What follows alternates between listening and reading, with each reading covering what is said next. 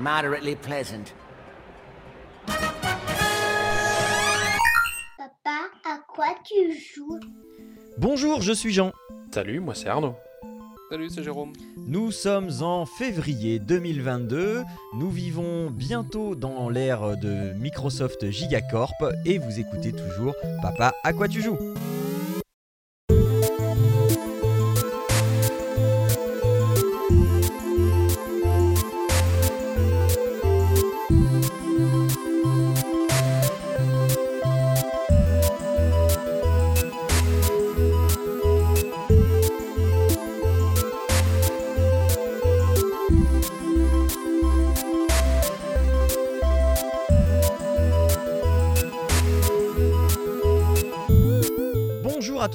Tous et bienvenue dans Papa à quoi tu joues? C'est le numéro 100, un numéro qui, vous vous en doutez, va être tout bonnement exceptionnel puisque je n'ai rien préparé du tout.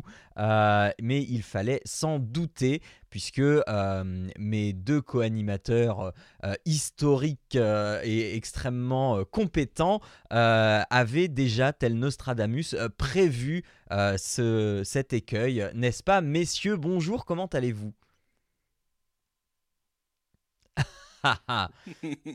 Comme Plus un blanc. personne ne parle. Voilà, comme un blanc. ça.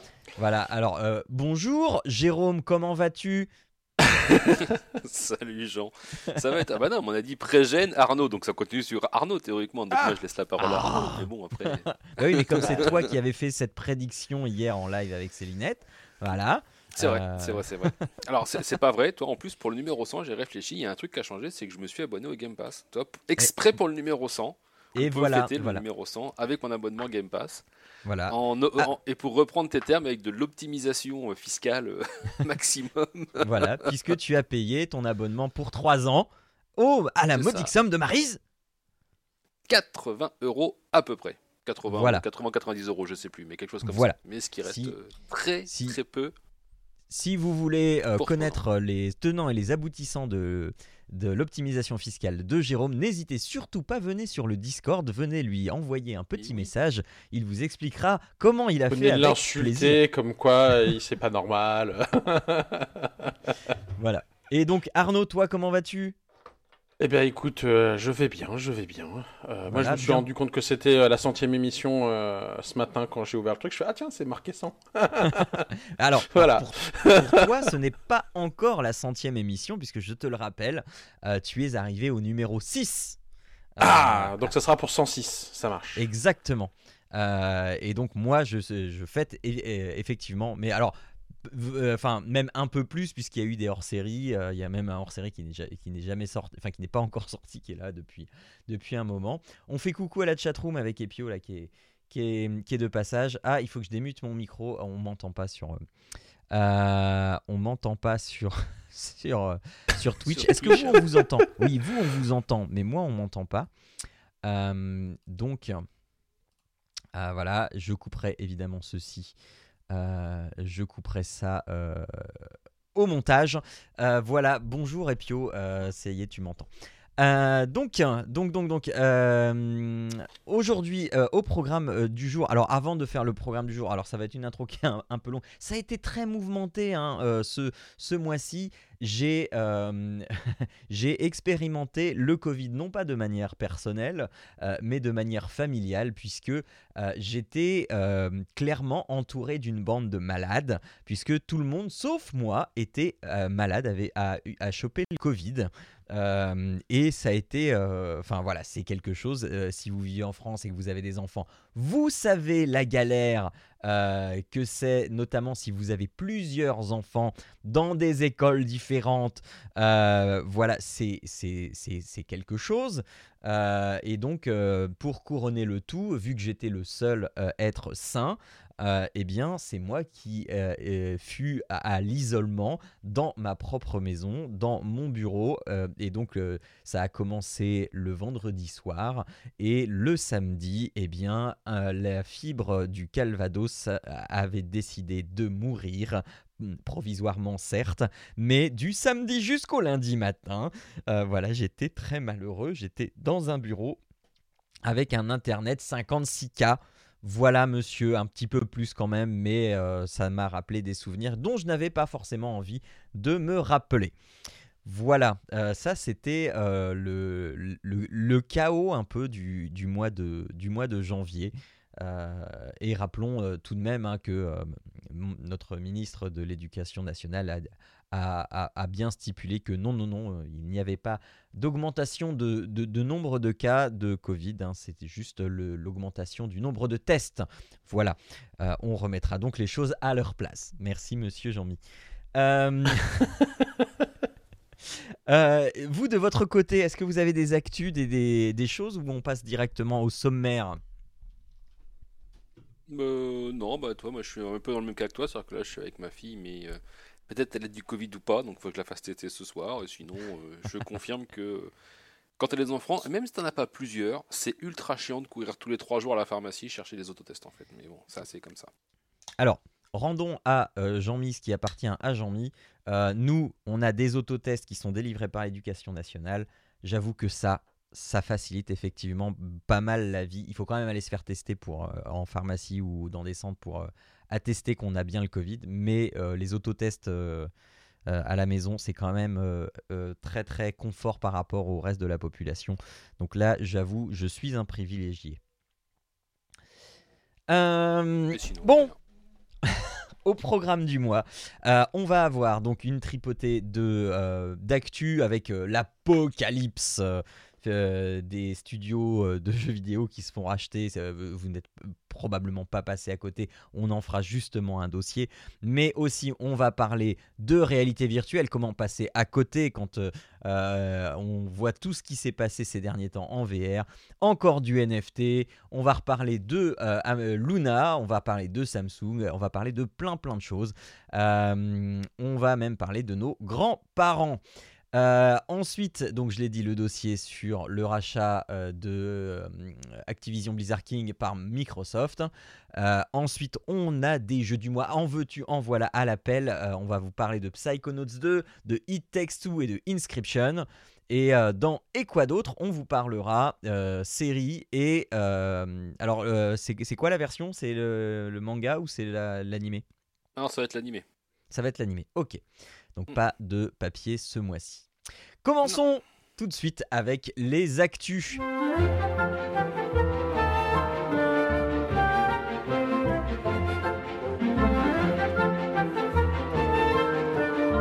Euh, commençons donc avec Sony. Sony qui a officialisé au CES de Las Vegas euh, son casque de réalité virtuelle, euh, le successeur du PSVR, qui va s'appeler, accrochez-vous bien, le PSVR 2. On s'y attendait pas. Et donc, le PSVR 2, il est plutôt pas mal intéressant, même si ça reste encore un casque que. Enfin, il reste encore pour moi un gros frein euh, dont je parlerai tout à l'heure, mais on doit, avouer que euh, le bon technologique est quand même assez appréciable. Alors ce bon technologique, il est d'abord du côté de l'affichage où on a de l'écran OLED 4K HDR. Alors j'insiste bien, euh, moi qui ai pu tester donc les deux, le LED et le OLED en VR, l'OLED c'est pour moi un passage obligé. C'est pour ça que de mon Quest 1 et du Quest 2 du, du boulot, je, quand j'ai le choix, je choisis mon Quest 1 parce que l'affichage OLED, en fait, euh, est d'un confort incomparable quand on est sur du sombre ou du noir, euh, puisque euh, donc le LED, euh, ce sont euh, des écrans qui restent allumés quoi qu'il arrive. Donc quand vous avez du noir, eh bien c'est un écran noir qui est allumé, tandis que le OLED, eh bien les pixels noirs, eux, sont éteints. Euh, et donc plus, enfin, plus vous avez de lumière, plus eh bien, ils sont allumés fort. Et ça, ça change vraiment énormément de choses. Euh, on a euh, une résolution donc 4K, c'est-à-dire euh, 2000, euh, 2100, enfin 2000 sur 2040 à chaque œil, ce qui fait que en tout, quand on a les deux, on a du 4K euh, et un taux de rafraîchissement entre 90 et 120. Ça, ça change pas par rapport au précédent. Le précédent était cadencé au maximum à 120 Hz. Par contre, et là encore c'est très appréciable, on a un champ de vision qui s'agrandit pour passer à 110 degrés. Et ça, c'est vraiment très très chouette. Euh, on a du rendu fovéal. Alors le rendu fovéal, qu'est-ce que c'est? C'est le fait de n'afficher euh, la, partie euh, de manière la plus détaillée possible, la partie qui est au centre de son champ de vision, euh, pour économiser des ressources. Et pour ça, il faut du eye tracking, et donc le eye tracking va donc faire ce rendu fovéal. Et il existe un petit peu sur, sur les MetaQuest, il existe un petit peu, mais il est fixe. C'est-à-dire qu'au centre de, de l'image, uniquement pour les natifs, les natifs euh, Quest, euh, eh bien, il y a euh, une déperdition de qualité d'affichage sur, sur la périphérie de la vision. Et je vous garantis, euh, moi qui étais sceptique au début de cette technologie, en fait, on s'en rend quasiment jamais compte. Euh, faut vraiment se dire, attends, je prends du recul et puis là, je vois la limite du, truc. Mais, sinon, ça marche très très bien, on s'en rend pas compte et, et on est, ça nous sort pas de l'immersion du jeu. Donc, très très bien au niveau des, des nouvelles implantations de technologie. On a deux, nouveaux contrôleurs qui ne sont plus les, les anciens PS Move là, qui étaient euh, euh, un petit peu datés. Là, on a des, des contrôleurs qu'on avait déjà vu liquer, hein, qui englobent la main, euh, qui nous promettent une prise en main plutôt, plutôt convaincante, je dois dire. Et aussi au rayon euh, des améliorations, et, mais qui pour moi est quand même un frein, c'est la connectique. Euh, alors plus besoin de caméra, le casque emba- embarque 6 caméras euh, pour fonctionner à la manière d'un MetaQuest, Euh, mais on a quand même un câble. On n'a plus une flopée de câbles, on a un seul câble qui est un câble USB-C. Euh, mais on a toujours un câble qui va nous empêcher de faire des, rotations, à 360 degrés, à moins d'attacher son câble au plafond, euh, de, donc de faire des rotations à 360 degrés de manière, euh, de manière libre, de manière fluide, sans, sans être entravé. Voilà. Est-ce que ce casque, il vous enjaille un petit peu, messieurs? Je te dirais que le problème de ce casque, c'est qu'il faut déjà avoir une PS5. Vois, Il y, a- déjà une problématique à ce niveau-là. c'est qu'aujourd'hui, mais- euh, mais- en fait, tu auras plus de, problèmes à te, te procurer une PS5 sûrement qu'un casque de VR, en fait. Ça n'est pas dit, euh, puisque le, la date de sortie du PSVR 2 n'a pas encore été euh, révélée. Euh, on ne sait Non. pas s'il sortira si- cette année mais- ou mais- l'an prochain. Mais oui, les ont- pénuries vont continuer. C'est ça. Surt- Surtout qu'ils ont annoncé continuer de produire des PS4 parce qu'ils n'arrivent pas à fournir des PS5. Genre, envie de dire que pour Exactement. 2022, c'est quand même un peu moche. Donc euh, ça va être compliqué. Euh, après le casque, euh, ouais, non. il y a- Enfin, moi j'avais testé le PSVR 1 qui était, euh, qui était pas si mauvais que ça, mais effectivement c'était une usine à gaz avec les câbles, c'était un peu chiant. Mais pour une première immersion, moi je l'avais testé, fait tester à mes parents qui étaient, enfin, qui sont pas du tout férus de, de techno et de ce genre de trucs. Et euh, il s'était pris au jeu, bah, comme tout le monde, de, de waouh du casque en fait. Donc même si le PSVR 1 était euh, en deçà des performances d'un Quest ou autre, euh, ça marchait quand même en fait à l'époque. Avec n'importe qui, tu mets le casque et ça marche. Mais c'est vrai que dans ton salon, tu avais une tripotée de câbles, fallait les mettre dans le bon sens. Les manettes, effectivement, euh, les PS Move, c'était un peu cheap. euh, bon, c'était pas, c'était pas au top. Là, c'est vrai que quand tu regardes tout ce qu'ils annoncent, euh, ça, ça a l'air pas si mal. Plus, bah, t'as pas parlé, mais il y aura des, des retours haptiques en plus sur le Ah casque oui, et sur vrai. les manettes avec la, le côté euh, donc retour haptique sur le casque qui te permettra, alors Oui. d'après ce que met l'article, euh, de sentir par exemple une, alors soit le vent, c'était une tornade, soit une balle qui te frôle, soit la pluie si elle tombe, tu la sentiras sur le casque, quelque chose comme ça. Donc à voir ce que ça apporte dans l'expérience, mais pourquoi pas. Le côté aussi, bah, les, les- les gâchettes adaptatives. Euh, qui sont déjà sur la DualSense, hein, a priori Oui. ça serait mis euh, sur les nouveaux contrôleurs, euh, donc ça ça peut être cool aussi. Euh, je pense à un jeu de tir ou un jeu où tu joues avec un, avec un arc où tu sentirais vraiment la résistance de la, Ouais. de la corde sur euh, Ouais, la gâchette, donc ça pourrait ouais. vraiment, ça peut vraiment être cool. Euh, après, euh, après j'avais quand même une question pour toi. Est-ce que le terme fauvéal, c'est un vrai mot en français en fait? Parce que j'ai jamais Aucune entendu idée. ce mot-là. Et Parce que Euh, pour moi, fauve, c'est field of view, donc c'est champ de Oui. vision. Et je vois alors- pas où en fait. Donc, euh, je, je confesse que je dois ce terme à, à mes déambulations youtubiennes où euh, euh, je suis abonné à une chaîne euh, qui s'appelle, euh, enfin anciennement ETR, je crois que c'est DeliVR maintenant, donc qui, qui est une de mes grandes sources principales d'informations sur la VR. Et, et eux utilisent ce terme de rendu fovéal et D'accord. je- il, est, il est très très vite passé dans mon, dans mon vocabulaire. Non, mais ça c'est quand tu l'as dit, mais je fais attends, mais FOV, normalement c'est Field of View, donc c'est champ de vision. Donc je fais, est-ce qu'on peut faire un anglicisme sur un acronyme anglais? Peut-être, après tout, Eh bien. pourquoi pas. Donc, euh, Écoute, pendant que Arnaud nous donne son ressenti sur ce casque, je vais aller consulter euh, mon ami Robert pour savoir si Fovéal existe. Mais en tout cas, euh, oui, oui. euh, du coup, je, je pensais au niveau de, de- de ce casque. En fait, dans l'article que tu, euh, que tu mets, il y a quand même un point qui, qui- qui reste une grosse inconnue, c'est le poids et la tête du casque. Euh, et de ce que j'en comprends et de ce que il me semble que tu nous avais déjà fait part, c'est quand même le, le- le- le confort du casque est finalement le point numéro un important du- d'un- n'importe quel casque VR parce que son poids et comment il est équilibré fait que bah, tu peux apprécier de jouer ou pas. Euh, et que donc bah, ça c'est la grosse inconnue euh, au niveau Alors, de ce casque-là. je, je te dirais, Arnaud, que à, l'époque de l'avis de tous les gens euh, spécialistes qui avaient testé les casques, le PSVR aujourd'hui, 1 hein. était en son temps le casque le plus smooth en termes de sensation, de, de, de- de- de poids, etc. De Enfin, confort. C'était ouais. voilà en termes de confort pur et dur euh, au sens premier, c'était le PSVR 1 qui battait tous les autres casques euh, sur le marché visiblement. Mais- Moi, mais, pas tous euh, testé donc. Non, non, mais il, il- il- il me semble que c'est encore le cas aujourd'hui, hors, hors pimp, pimp de, de son casque. Mais me, il me semble que c'est encore le cas aujourd'hui. Après, le- le- maintenant, donc, c'est plutôt une bonne nouvelle. Je, je- je les vois mal partir en arrière, mais après, vu qu'il y a quand même un, un- un saut technologique, est-ce que ce saut technologique, euh, bah, pour euh, n'a pas un coût ailleurs en termes de poids, en termes non, alors, d'équilibrage Je vais te ce- ce dire, choses? euh, euh, il faut pas confondre confort et poids. Moi, je vois mon casque, mon, mon MetaQuest 1, je l'ai volontairement alourdi pour qu'il soit plus agréable à porter.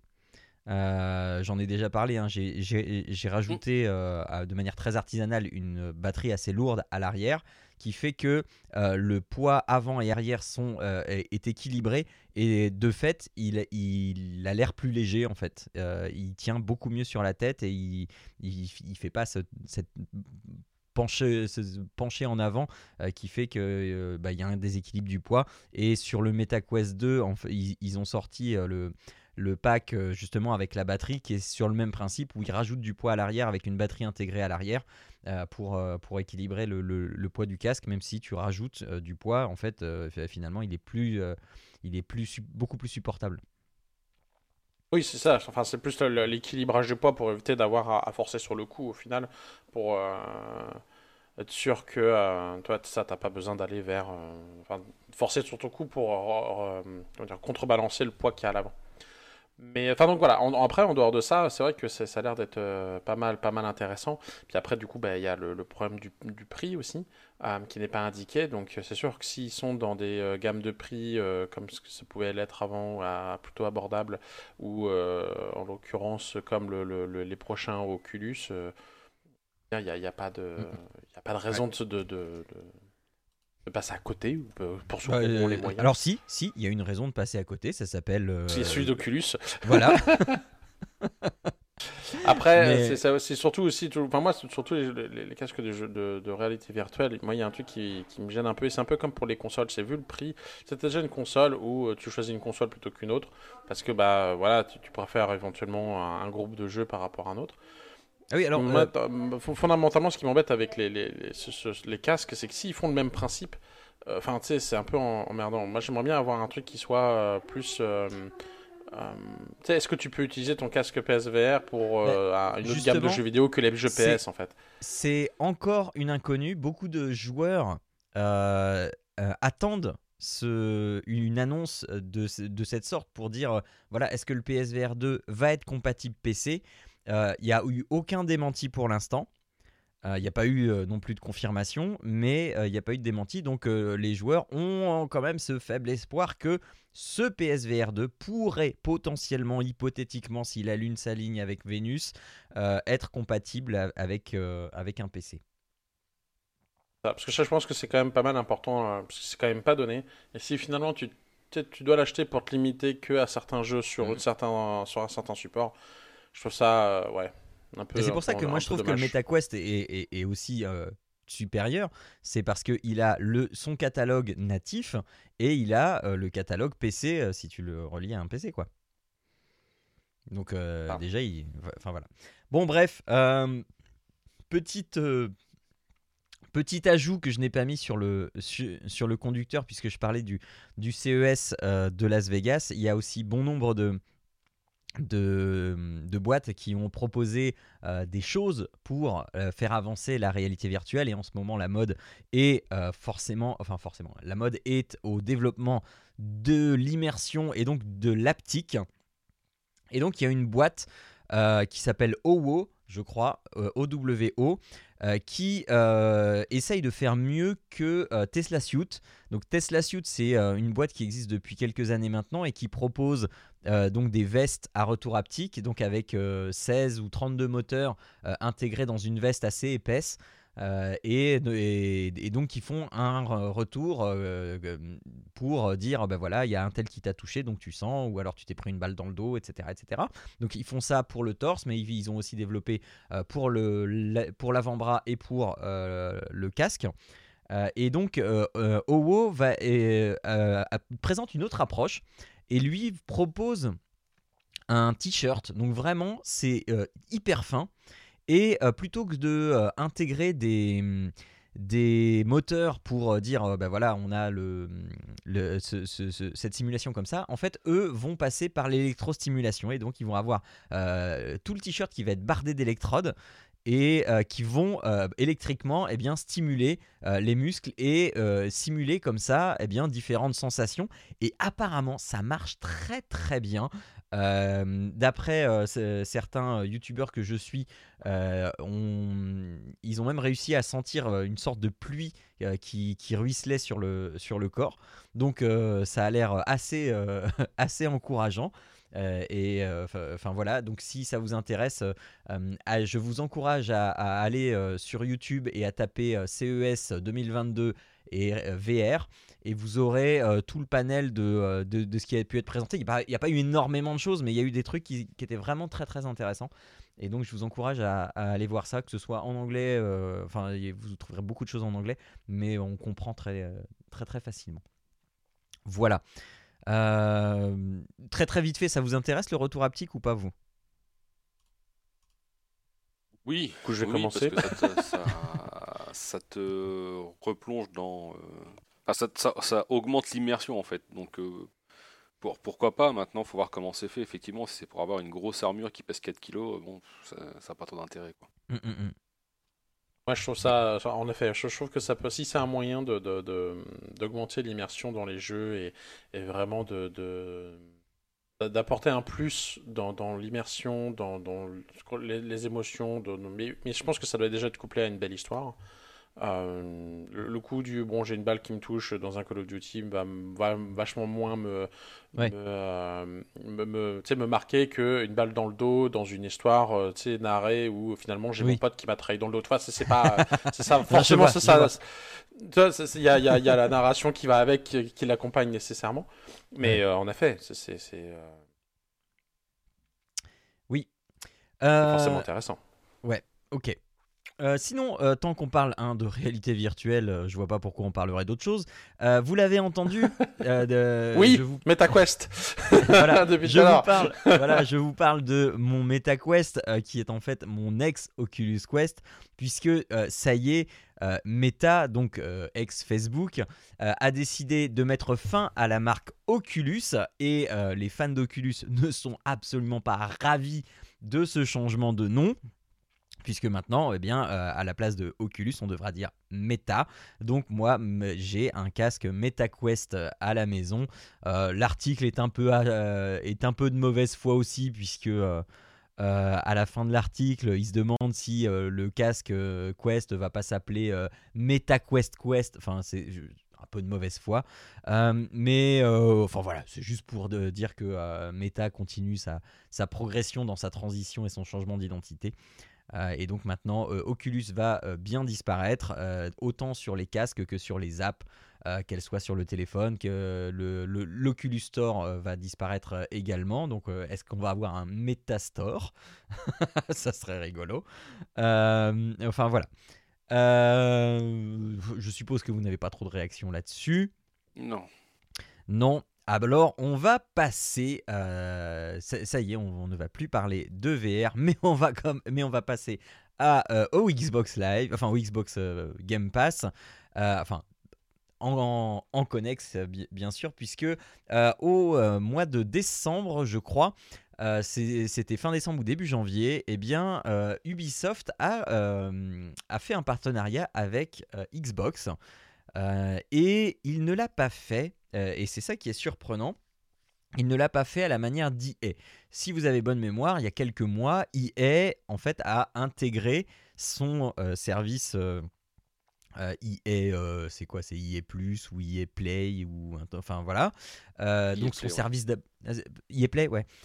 Donc son service d'abonnement a été intégré au Game Pass Ultimate et les jeux, les jeux EA, enfin beaucoup de jeux EA ont intégré le Game Pass euh, comme on peut s'attendre à un, un partenariat classique. Euh, Ubisoft a- en a décidé autrement. Ubisoft, en fait, ce qu'a fait Ubisoft, c'est euh, effectivement, donc ils ont fait un partenariat, mais le partenariat, c'est voilà, Ubisoft crée son service d'abonnement qui est Ubisoft Plus, qui est disponible sur Xbox et pas sur PlayStation. Voilà, nananer. Enfin, euh, ça ressemble un peu à ça. Euh, 15 euros quand même le bousin, sachant que le Xbox Game Pass, quand on le paye au prix normal, euh, eh bien, ça coûte, enfin le Ultimate, hein, ça coûte 12,99€ par mois. Donc moins cher que le Ubisoft Plus. Donc c'est un peu étrange. Euh, je ne sais pas qui va s'abonner à Ubisoft Plus en plus du Game Pass. Euh, je pense que les gens vont plutôt se dire soit c'est Game Pass, soit c'est Ubisoft Plus. Bon, après, moi quand je vois ça, la question elle est vite répondue. Euh, quand tu compares les, des- les deux, faut vraiment être un fan des jeux Ubisoft pour euh, préférer le Ubisoft Plus au Game Pass. Mais dans le deal, il y a quand même euh, l'intégration de comment il s'appelle ce jeu Rainbow Six Extraction. qui lui qui, lui est actuellement donc sur le Xbox Game Pass normal, hein. Euh, et, euh, et donc voilà. Euh, est-ce que euh, est-ce, qu'il y a que moi qui trouve ça bizarre euh, euh, y ait ce- cet abonnement sur Xbox euh, en compétition avec le Game Pass ou en complément du Game Pass? Je, trouve que le prix euh, il y a quelque chose qui va pas euh, Arnaud Non, le, le prix euh, va pas. Mais après, bah, sinon, en dehors du prix, euh, ça fait penser un peu aux abonnements que tu peux trouver ici euh, dans les, chaînes de télévision. Tu vas avoir un bouquet où tu vas avoir euh, 20, euh, 20 chaînes qui va te coûter tant. Puis bah, si tu veux un peu plus, bah, tu auras plus de chaînes, etc. Tu as, différents types d'abonnements avec un nombre de chaînes. Donc ça fait penser un peu la même chose. Sauf que c'est le, prix ne va pas. Tu peux pas avoir un, bouquet principal qui serait le Xbox Game Pass et puis après un, un supplément qui te coûterait plus que le truc initial pour, euh, oui, certes, un catalogue de jeux qui augmente, mais pas fondamentalement. Il le double pas, il le triple pas. Donc, euh, je trouve ça. euh, le, le prix ne va pas. Pour moi, c'est le prix qui va pas. Euh, il serait aux alentours de, de 5-6 euros en plus. Ça ferait plus de sens à mon, à- enfin, à, à mon sens. C'est ça. Donc, mais sinon, le, le ouais. Après, enfin, je, je veux pas aller trop vite, mais il me semblait que plus tard, dans une autre news, le, le Ubisoft Plus, il est, il est disponible ailleurs. Il n'est pas disponible que sur ça, ça sur le Samsung Oui. peut-être. Euh, Il n'est pas Euh, disponible que sur le, le Xbox. Donc peut-être qu'ils veulent être une entité euh, autonome qui après euh, est euh, disponible sur une plateforme différente, je sais pas. En tout cas, je trouve que c'est pas très habile, personnellement. Mm, mm, mm. Jérôme toi qui maintenant euh, a accès au Game Pass? Non, euh, je je suis assez d'accord avec vous deux en fait. C'est que l'offre soit disponible sur Xbox, pourquoi pas, parce qu'elle y est bien sur euh, Luna et Stadia, donc euh, pour- pourquoi pas, j'ai envie de te dire. Euh, maintenant, effectivement, le, placement tarifaire est, complètement, est complètement décorrélé en fait. Effectivement, tu as un, Xbox Game Pass qui offre et qui a de plus en plus effectivement d'arguments pour lui. Alors même si on sait pertinemment en, que ce, le- ce tarif de 12,99 ne restera pas comme ça, hein. ça fera comme Netflix oui. ou d'autres services où ça va forcément augmenter à un moment ou à un autre. Euh, mais aujourd'hui, en fait, l'offre, pour moi, l'offre effectivement de, de, de d'Ubi est, euh, est en deçà de ce que propose le Game Pass Mhm. euh, en termes de, de, plaisir de jeu et de diversité. Et, et malgré tout, elle reste plus chère. Donc effectivement, euh, je, je comprends pas bien ailleurs en fait, parce qu'ils ont Ouais. par- un partenariat avec Oui, Xbox. oui en parce fait, qu'ils ont le deal, oui. façon de l'acheter, tu peux très bien dire, bah, tu sais, j'achète le, le droit d'auteur dans, ta, dans, ta- dans la, le, le- le règlement, etc. Et tu peux avoir après le suffrit de, de, de l'objet. Mhm. Euh, tu sais, que tu as la figurine, euh, même si tu peux pas la reproduire toi, tu tu- Ouais. t'en as la possession. Bah là, Je c'est crois pareil. vraiment que les mecs ils vont lâcher les IP. Mais c'est ça le Euh, truc, eh bah. c'est que en effet, ça, c'est, c'est, c'est- bah, après ça dépend comment ça évolue, mais je dois t'avouer que je suis pas mal sceptique aussi. Ouais. Non mais justement, en parlant d'arnaque, eh bien, je- on en a une belle avec les NFT puisque euh, puisque euh, eh bien euh, Blockverse NFT avait proposé de lever des fonds en, donc pour proposer euh, un Minecraft qui fonctionnerait avec le NFT exclusivement avec le NFT Euh, et donc ils ont euh, récolté euh, 500 Ethereum en 8 minutes. Alors 500 Ethereum, c'est plus d'un million d'euros. Donc autant dire que le projet intéresse. Et une fois que ces 500 Ethereum ont été récoltés, eh bien, pouf, il n'y a plus eu personne. Euh, les 500 Ethereum sont allés dans la poche euh, euh, de, de Blockverse NFT. Le compte Twitter a disparu, le site a disparu. Le seul truc qui reste encore, c'est la page pour leur donner encore des Ethereum, si jamais vous voulez encore le faire. Donc voilà. Voilà, faites attention. euh, parce que- Mais c'est tellement bien fait pour eux, sans déconner. quoi. Mais je, je jubile dans mon coin. Quoi. Allez-y, allez-y, les, les, les, faites- les blaireaux, allez-y. quoi. Faites-vous plaisir. Ah la vache. Donc voilà. C'est bien, Euh, continuez. Voilà, voilà. Euh, au cas où, hein, vous l'auriez pas encore compris, on n'est pas trop NFT. Euh, sinon, Ah bon? Qu'est-ce qui te fait, qu'est-ce qui te fait dire ça? On on sait pas qu'on n'est pas, c'est pas qu'on n'est pas pour le NFT, les gens. C'est qu'on n'est Oui. pas pour le NFT tel qu'il nous est proposé Oui, aujourd'hui, oui. en fait. oui, effectivement. Le- La donc, techno en elle-même, pourquoi pas ouais. Mais Oui, ce oui. qu'ils en font aujourd'hui, c'est vraiment de la. de la- de- Ouais, ouais, voilà. non mais parce qu'il y a quelqu'un dans le chat qui fait euh, le NFT actuellement c'est ultra nul et en majuscule Bah oui, ça c'est sert moi. à rien. Donc, Donc voilà. Euh, bon sinon parlons d'autre chose. Euh, bah, parlons du euh, de Dying Light 2 qui va sortir dans pas longtemps. qui va sortir au cours au courant de ce mois de février, le 18 je crois si je ne m'abuse. Enfin bref. Eh bien, au cours du mois de janvier, les développeurs de Dying Light 2, qui sont Techland, je crois, ont fait une annonce bien très habile, puisqu'ils se sont targués de, leur, de la durée de vie de leur jeu, qui est de 500 heures. Euh, et, et donc là, si vous êtes un être humain normalement constitué, c'est-à-dire euh, si vous n'êtes pas un étudiant ou un ado, euh, eh bien, cette annonce vous fait fuir absolument très très vite, puisque aujourd'hui, qui peut, qui peut dire qu'on a 500 heures à passer sur un jeu vidéo? Alors, évidemment, c'était très maladroit, parce que c'est 500 heures pour faire la complétion à 100% du jeu, qui lui ne dure qu'une trentaine d'heures. Mais euh, voilà, c'était très maladroit.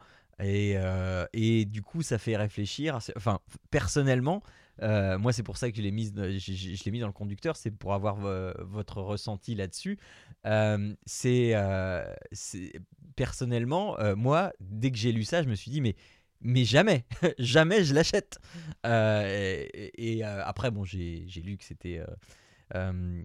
que c'était la complétion à 100%, etc. Mais du coup, vous, est-ce que, quelle été votre réaction première, première à ça, Jérôme? Je, je savais parce que moi c'était un peu faussé, sachant que la news en fait très, rapi- très rapidement, on me- je l'avais entendu dans un autre podcast et Ah, très rapidement on me l'a, on me l'a démystifié en me disant non c'est une erreur de com en fait ou c'est simple 500 heures. pour platiner le jeu. Après, je te dirais que c'est pas le premier comme ça, mais effectivement, c'est une très très grosse erreur de com en fait, euh, où euh, bah, dire que ton jeu ne dure pas deux heures, c'est bien, mais 500 c'est trop en fait. Donc à un moment donné, euh, trouve, trouve le juste milieu. Tu me dis que l'expérience solo pour faire l'histoire narrative, elle te dure, je sais pas, entre 15 et 25 heures. Bah moi, ça me va bien en fait, tu vois. Ça me permet de dire, bah, bah j'en ai pas mon argent, je vais passer un très bon moment. Et c'est cool maintenant, effectivement, si tu t'appelles Arnaud, que tu veux platiner les jeux, à chercher tous les pigeons et euh, les bouteilles cachées dans les coins de rue, bon, bah vas-y, euh, fais-toi plaisir, euh, fais des 500 heures. Mais sinon, il n'y a pas vraiment d'intérêt à dire. Arnaud, le complétionniste, est-ce que ça t'intéresse? Suis pas complétionniste à ce point. Il faut vraiment déjà que le jeu m'intéresse de une, de deux. je pense surtout c'est qu'est-ce qu'il faut faire, l'effort nécessaire.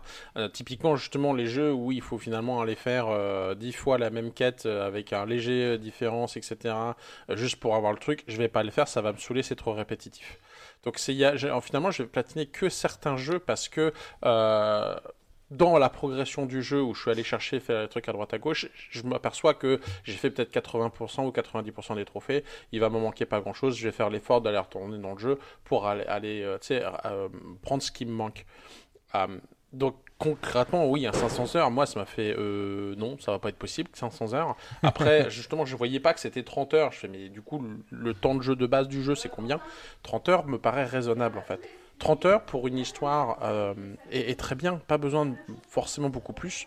Je peux éventuellement tolérer un 50, mais euh, ça s'arrête là. Après, si derrière c'est vraiment bien fait, où tu vas voir vraiment des, trucs, euh, ne serait-ce que je sais pas moi, de temps en temps dans les jeux, tu vas avoir des, des tu de petites arènes là où il faut que ailles, tu, sois le premier, c'est un peu plus dur, il y a un peu de défi. Oui, pourquoi pas, mais 500 heures, ça a juste pas de bon sens. Exactement c'est, non. Alors, en effet, comme on dit dans le chat, oui, j'ai passé 500 heures au moins, je pense, sur, euh, euh, sur WoW. Euh, facile. Mais c'est pas pareil. Il y a aussi l'aspect social. C'est-à-dire que moi, je, me, rappelais, je pouvais faire mes quêtes, euh, mes quêtes journalières, mais tout en discutant. Donc, j'avais pas ah tant la pression de faire des quêtes journalières répétitives, et parce que j'en profitais pour, pour, discuter. Sur combien de temps aussi on a eu ces 500 heures de. c'est ça, sur, sur plusieurs années déjà. Mais, mais c'est surtout qu'il y a vraiment l'aspect aussi social du. Euh, je, je vais pas faire euh, mon, mes, toutes mes quêtes journalières tout seul dans mon coin. j'en profite pour discuter, quoi. Hum, hum. Donc voilà. Euh, après, euh, je pense que ça sera de, un bon jeu. Hein, euh, mais moi, je vois même le 1, le Dying Light 1, je l'ai pas fini. je, suis arrivé pas mal loin, mais, mais j'ai, j'ai pas eu le courage de le finir parce qu'effectivement, il y avait déjà pas mal de choses à faire. Mais bon. Voilà. Mais je pense que. Enfin, je, je, je, l'achèterai pas tout de suite, mais je pense qu'il va tomber dans, dans mon panier Steam un jour ou l'autre. Ouais, bah après, à la fin de la news, c'est à... il y a Horizon euh, For... Forbidden West et puis Elden Rings qui tombent à peu près au même moment. Ouais. Donc, euh, ouais. Mais en tout cas, enfin, quand tu... Ouais, à voir. J'attends qu'ils euh, j'attends qu'ils sortent et puis voir ce que les gens en pensent. Mais je pense que c'est une grosse erreur de com parce que c'est pas un point de vente. C'est plutôt la qualité du jeu. comme l'article le mentionne bien, je suis à la recherche de la qualité plutôt que la quantité. C'est ça la répétition, c'est sympa, mais bon, a autre chose à faire, quoi. Ah ouais. On est d'accord. Bon, sinon, euh, un article qui euh, m'a euh, fait d'abord avoir un petit mouvement de recul. le titre, c'est Ubisoft va proposer un jeu VR au cœur de l'incendie de Notre-Dame. Donc, je me suis dit, attention, est-ce qu'on est sur de la récupération de très mauvais goût, de quelque chose qui qui s'est passé et on va jouer sur le buzz, etc. Il semblerait que non. Euh, il semblerait que euh, on, soit sur de la récupération évidemment de, de tout ce qui a été fait d'assets sur Assassin's Creed et de, enfin d'assets et de, de, de relevés, de scans, de, de tout ça pour pour euh, scanner et reconstruire Notre-Dame de Paris. Euh, mais apparemment, euh, en fait, c'est un projet conjoint avec le film de Jean-Jacques Hano là, qui va sortir au mois de mars. Et donc, ça devrait sortir à peu près au même moment. et en fait, ce serait plus un, genre de, d'escape game, puzzle game, euh, dans lequel il faudrait retrouver des, des choses tout en, combattant le feu et euh, une sorte de truc timé pour euh, sauvegarder le, le patrimoine et être au plus près de l'action. Et bah, ma foi, ça, je, du coup, je suis plutôt curieux que. bah, plutôt de mon petit mouvement de recul que j'ai eu de réflexe au début, je suis plutôt curieux de voir ce que ça pourrait donner et euh, notamment en VR parce que bah, enfin, voilà, déjà d'une moi la VR et puis de deux euh, la qualité c'est vrai euh, ayant joué à hum, Assassin's Creed euh, Unity et voyant le, ce qu'ils ont fait en fait une des choses que j'ai toujours eu envie c'est de me retrouver dans un Assassin's Creed en VR euh, peu importe lequel, mais sur des. euh, enfin, non, pas- peu importe lequel, sur, euh, sur le Unity et sur le, le 2, euh, celui avec Ezio, parce que euh, ce sont des lieux que je connais. Et j'ai toujours eu envie de me balader là-dedans dans, dans- dans- des lieux que je connais. J'ai eu la chance de aussi visiter Notre-Dame. Et euh, donc voilà, je, si j'ai si l'occasion, je pense que j'irai parce que du coup, je trouve ça très curieux. Euh, savoir si euh, on va, euh, ça va être vraiment un complément d'information, si ça va être un témoignage du passé de manière ludique, si ça va être une reconstitution de quelque chose qui aura pu se passer, etc. Je suis très très curieux de ça et j'espère que ça va être fait en bon goût pour que l'expérience soit intéressante et instructive. Voilà, est-ce que vous avez des choses à, à rajouter à cela Je sais que Célinette dit euh, chez KM euh, on peut tenter les Assassin's Creed VR. Je sais, je sais, mais euh, moi c'est les Assassin's Creed euh, ceux, ceux qu'on joue sur console qui me, qui me plaisent. Ouais, euh, en fait, ce qui me gêne un peu dans, dans cette histoire, c'est le, le, la la- le, combattre le feu. Je trouve Ouais. que euh, pourquoi se mettre dans ce contexte-là? Euh, Découvrir Notre-Dame telle qu'elle l'était avant, euh, peut-être marquer le- les points sur ce qui a été détruit, euh, ouais. Euh, le principe de l'escape game, si ça peut nous permettre de- de- d'être une- un prétexte pour découvrir l'architecture, comment c'est fait, les certaines pièces d'art, etc. Oui. Un, peu comme un, Assassin's Creed d'origine dans la version non jouable où tu, vois les pyramides, etc. Puis tu as, énormément d'informations. Ça, ça me plaît bien. Maintenant, pourquoi le mettre dans le contexte du feu? Et ça, j'avoue que c'est ça qui me, qui, me- qui me gêne un peu. Euh, le- le- L'excuse de bah, comme ça, ça permet de limiter le temps ou de mettre un peu de pression sur le joueur me gêne aussi un peu. Euh, Mhm. Tu mets un timer, point. Tu sais, leur escape game, euh, tu risques pas de cramer si euh, tu n'es pas bon. Euh, donc, je, je sais pas. C'est c'est un peu le ça qui me gêne un peu le, le contexte de le mettre dans le cadre de l'incendie plutôt que de le faire euh, peut-être avant après ce qui a été détruit euh, ça éventuellement pour un peu te rendre compte de, la catastrophe pourquoi pas mais le mettre dans le, je sais pas dans, le sauvetage en mettant euh, c'est ça qui me gêne un peu personnellement Ouais. Mais j'ai j'ai cette réserve aussi pour ça. hein. Mais après, à voir comment ça va être fait. Jérôme? Non, non, mais euh, j'ai pas vraiment d'avis. En fait, j'attends de voir. euh, J'attends de voir ce que ça va donner. Je, je sais pas trop. euh, J'ai pas vraiment d'avis. J'espère que ça va être bien fait. C'est tout ce que je pourrais dire. Voilà. Je sais pas vraiment. Ok. eh bien, le temps nous le dira. Si j'arrive à mettre la main dessus, ne, ne croyez-en bien que je me ferai un plaisir de vous en faire un retour. Parlons Epic Game euh, très rapidement. Euh, juste euh, parce que euh, Epic a dévoilé ses, statistiques de croissance en 2021, absolument rien de, surprenant. Epic continue à croître. Epic va continuer, si vous le, demandiez, va continuer c'est de fournir ses jeux gratuits hebdomadaires en 2022. Donc vous pouvez toujours faire votre connexion hebdomadaire à l'Epic Game Store. Sur euh, Epic continue à perdre de l'argent et ne sera pas rentable avant euh, 2023 selon Tim Sweeney. Euh, donc voilà, euh, il y a eu des exclusivités. euh, euh, Il y a euh, Hitman 3, Final Fantasy Remake Integrate, Chivalry 2, Dark and Dungeon- Dungeon 2, Kena, Genshin. Euh, bref, euh, Epic se porte très bien et euh, devrait euh, continuer son petit bonhomme de chemin jusqu'à devenir rentable d'ici 2023 selon les prévisions. voilà, des choses euh, de plus à noter ou pas? Non, non, il n'y a rien qui arrête le rouleau compresseur, donc c'est bien. Exactement. Ça continue. Au moins pour nous, c'est bien, ça nous fait des jeux gratuits. Voilà.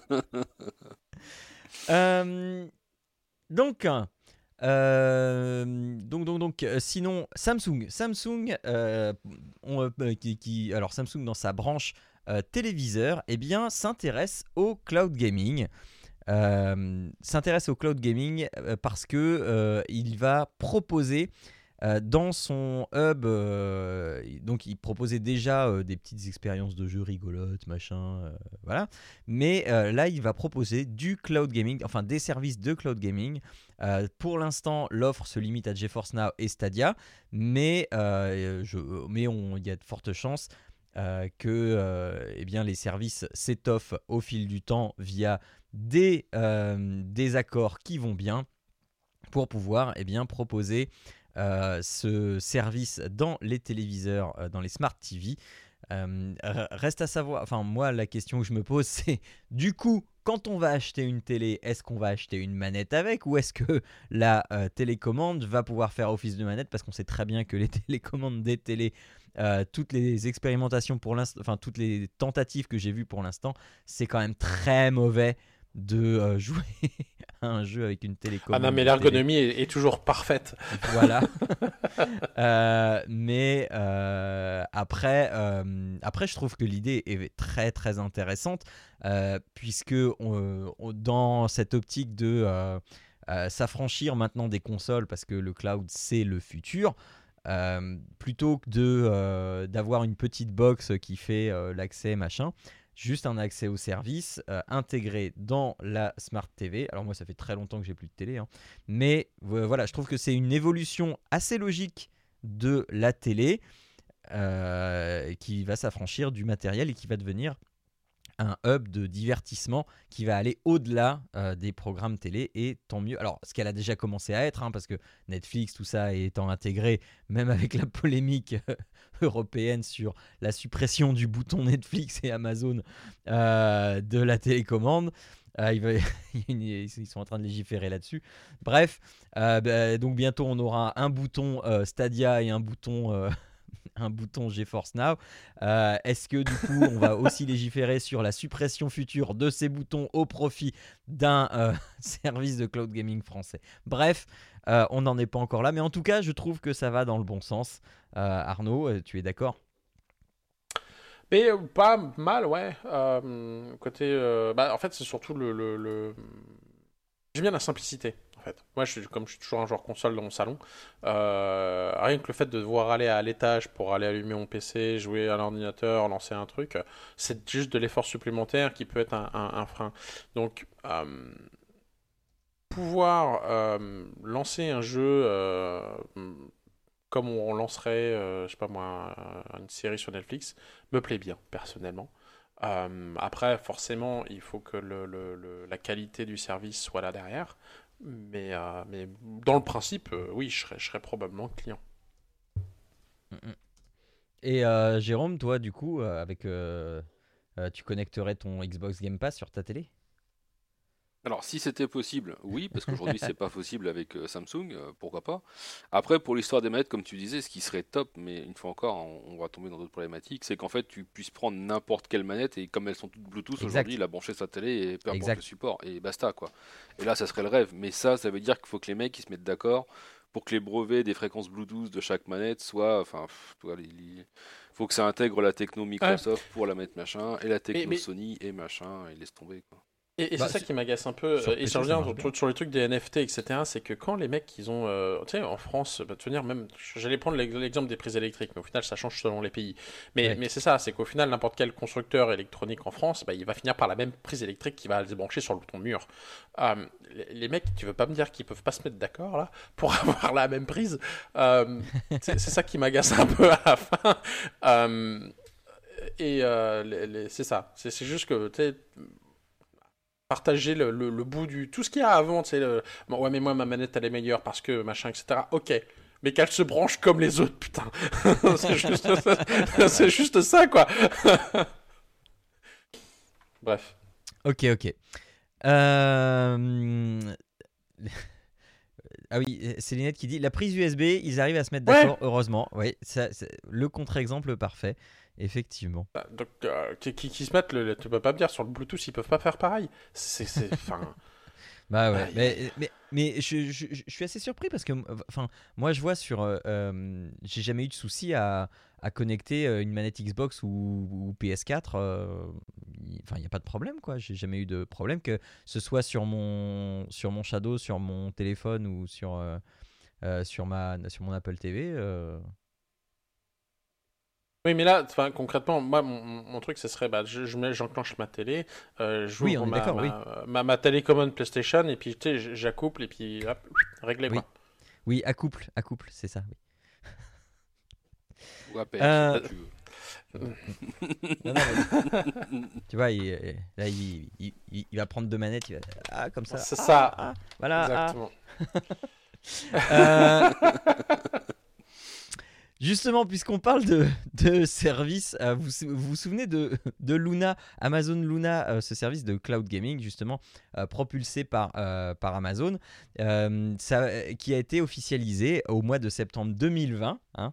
ça fait déjà un petit moment. Eh bien, sur Presse Citron, on a des nouvelles de Luna, sous la plume de, de Chris Clippel. Euh, eh bien, euh, Luna est en bêta test aux États-Unis et puis bah, c'est tout puisque euh, en fait ça ne bouge pas. On, en Europe, pas moyen d'avoir quoi que ce soit. Il faut juste attendre. Voilà, c'était juste pour vous donner des nouvelles de Luna.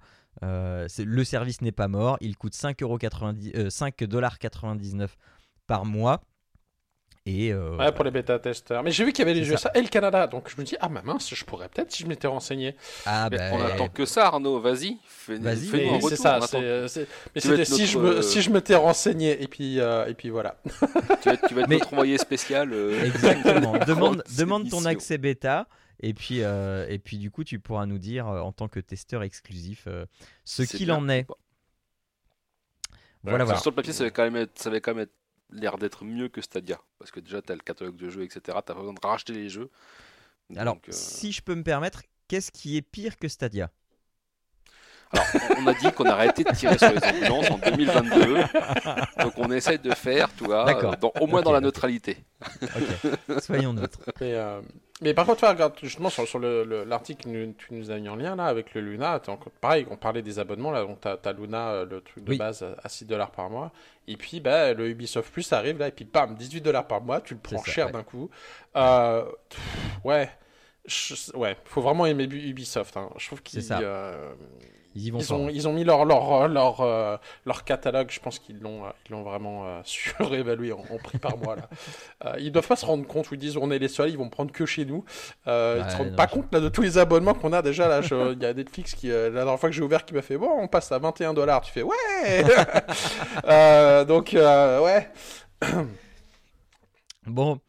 Euh, sinon, euh, un, sujet qui m'est euh, un, un peu euh, im- important, c'est le, les musées et le jeu vidéo. Depuis, enfin, on, en a parlé hein, de temps en temps, on en parle dans l'émission. C'est les essais que font la culture artistique pour essayer de s'immiscer dans le gaming, pour ludifier un petit peu leur pratique ou pour se rendre un peu plus accessible.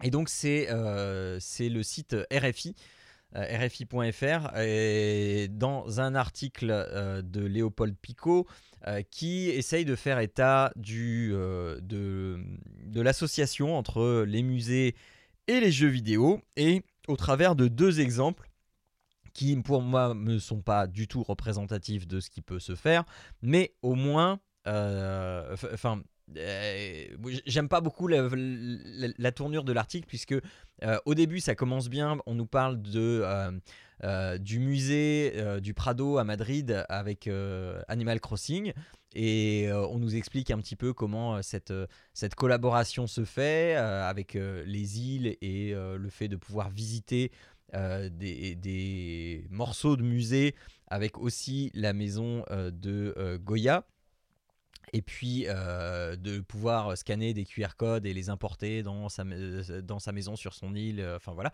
le truc, euh, ma foi, plutôt que j'ai trouvé très malin. Euh, et puis après, on nous parle de d'une expérimentation dont on avait parlé ici, qui est le, Prisme 7, donc cette, ce jeu, entre guillemets, produit par le Centre Pompidou, et dont j'avais fait la critique ici, et j'étais pas spécialement emballé par le jeu, enfin par le jeu. Le jeu est, le jeu est conforme à ce que les gens disent, c'est-à-dire c'est une balade poétique euh, qui est plutôt efficace, euh, machin, voilà.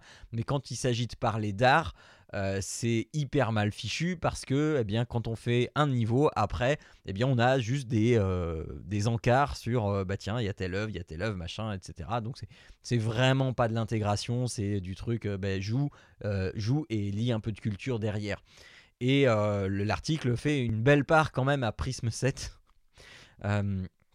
et euh, qui ne vaut pas euh, qui ne vaut pas toutes ces éloges euh, à mon avis. Maintenant, il y a et enfin ce, ça élude aussi une grande partie et je suis désolé, je vais reparler de réalité virtuelle, mais mais il, il, existe aujourd'hui et notamment sur le MetaQuest de manière native tout un tas de galeries qu'elles soient connues, euh, enfin pas hyper connues, mais euh, qu'elles aient un peu de renom ou, qu'elles soient vraiment très très euh, très très indépendantes, voire personnelles. mais il y a de plus en plus d'apps qui proposent comme ça des galeries et qui proposent eh bien, de voir, de se balader dans une galerie et de voir des œuvres, qu'elles soient en deux dimensions ou en trois dimensions, des sculptures, etc., et de tourner autour. Le grand avantage, quand ces apps sont bien faites, c'est de pouvoir euh, s'approcher au plus près des tableaux. Euh, quand les apps sont mal faites, tu t'approches du tableau, tu as une bouillie immonde de pixels et là tu dis allez c'est bon dégage, je te, désinstalle direct. Mais quand c'est bien fait, eh bien là tu peux effectivement quasiment à la manière de le faire dans la vraie vie, eh bien, coller ton nez sur la toile pour pouvoir voir tous les détails, relever, analyser, enfin voilà. Et le, aussi, un des autres avantages, c'est de pouvoir, eh bien, sur les sculptures, de pouvoir tourner autour comme tu veux. Et certaines applications te permettent même de prendre la sculpture dans les mains, de la tourner, de l'agrandir, de voir les détails. Enfin voilà.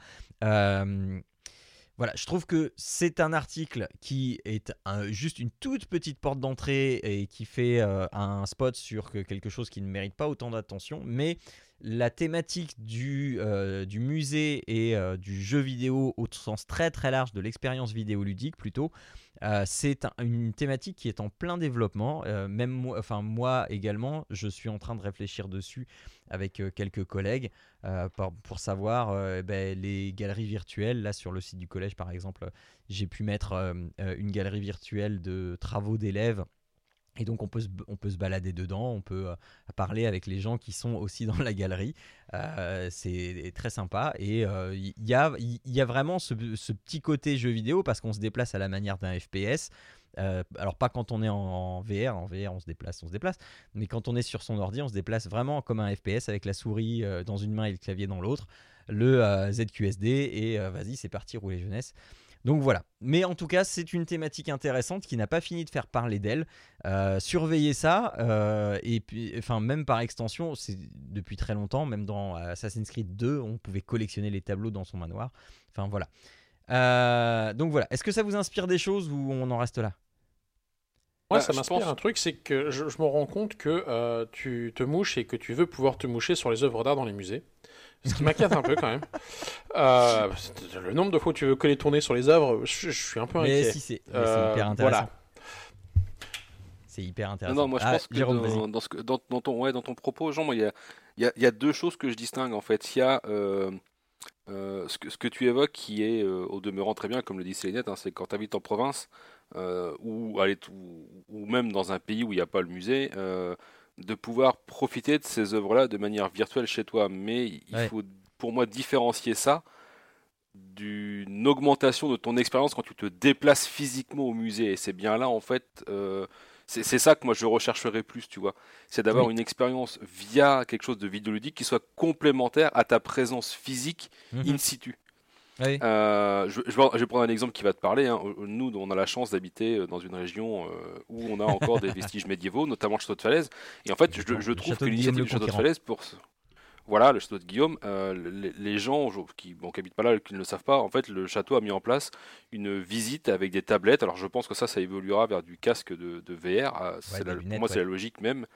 Euh, où en fait, on, avec la tablette, on a des points de scan et en fait, on revoit les pièces du château telles qu'elles étaient à l'époque, avec les tentures, avec la disposition des meubles, etc. Et je trouve que ça, du coup, ça apporte un vrai plus euh, à ta, à À ta visite du en fait. ouais. Tu vois, Mhm. ouais. Et ça, je trouve que c'est vraiment intéressant. Après, c'est pour ça que je pense qu'il y a vraiment deux choses. Il y a euh, qu'est-ce que euh, le, Oui, a- côté multimédia apporte en plus à ton expérience quand tu es sur place. Et effectivement, il y a le côté, comme tu le disais, de pouvoir te balader dans un musée auquel tu ne pourrais pas avoir accès autrement. Et là, effectivement, il y a, il y a aussi ce côté-là à mettre en jeu.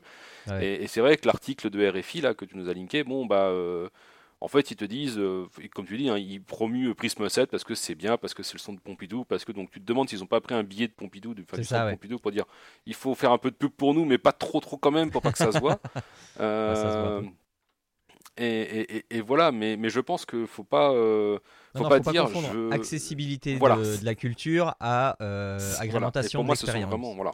Mhm. C'est c'est deux choses complètement isolées pour moi et bah, complémentaires mais isolées en fait, tu vois. Ouais, ouais.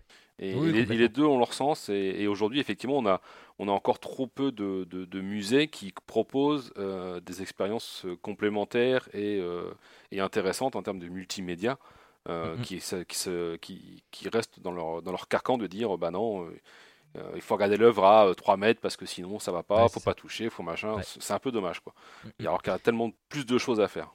Exactement. En fait, euh, mais là, euh, je, je t'entends parler et du coup, je, je, je me dis que, en fait, ça existe depuis très longtemps puisque euh, l'audio guide est une augmentation de la visite. Maintenant, l'audio guide aujourd'hui, alors c'est quelque chose qui fonctionne encore très bien, mais c'est quelque chose qui est quand même très vieillissant puis- puisqu'aujourd'hui on a effectivement, là tu le disais, les, les, tablettes avec la réalité augmentée à falaise.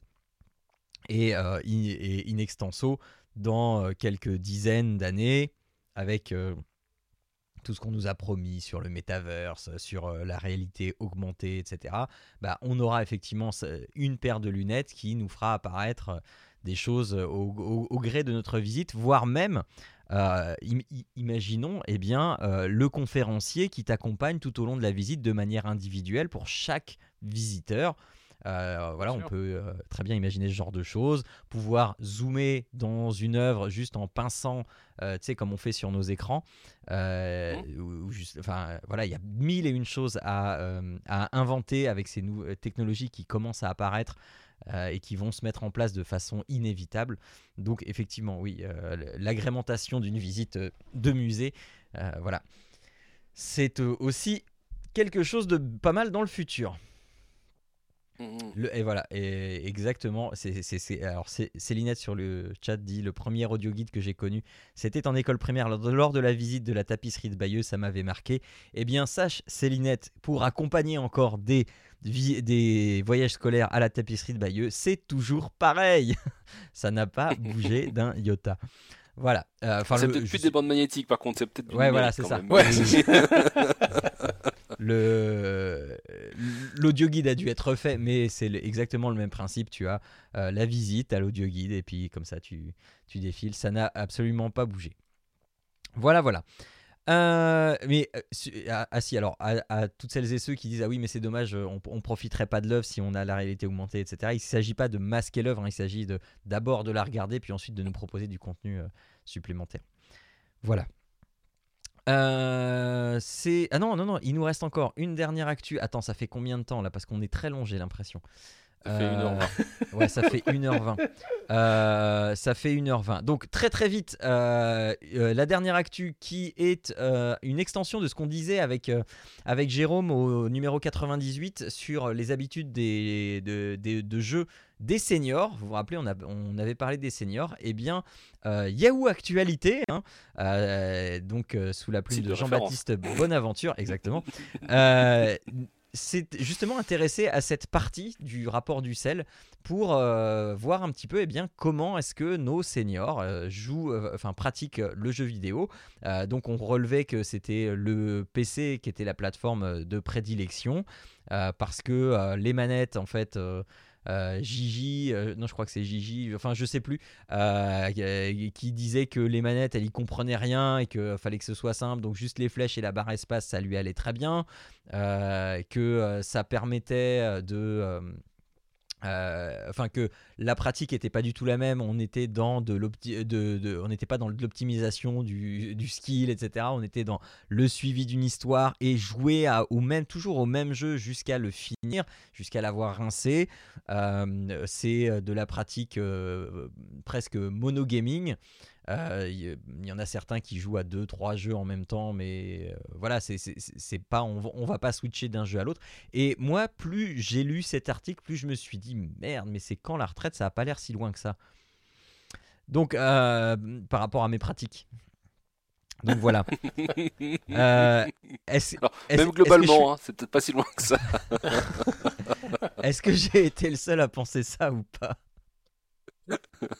Euh, pas forcément. euh, moi, je, ça, ça me fait vraiment penser à mes parents pour le coup.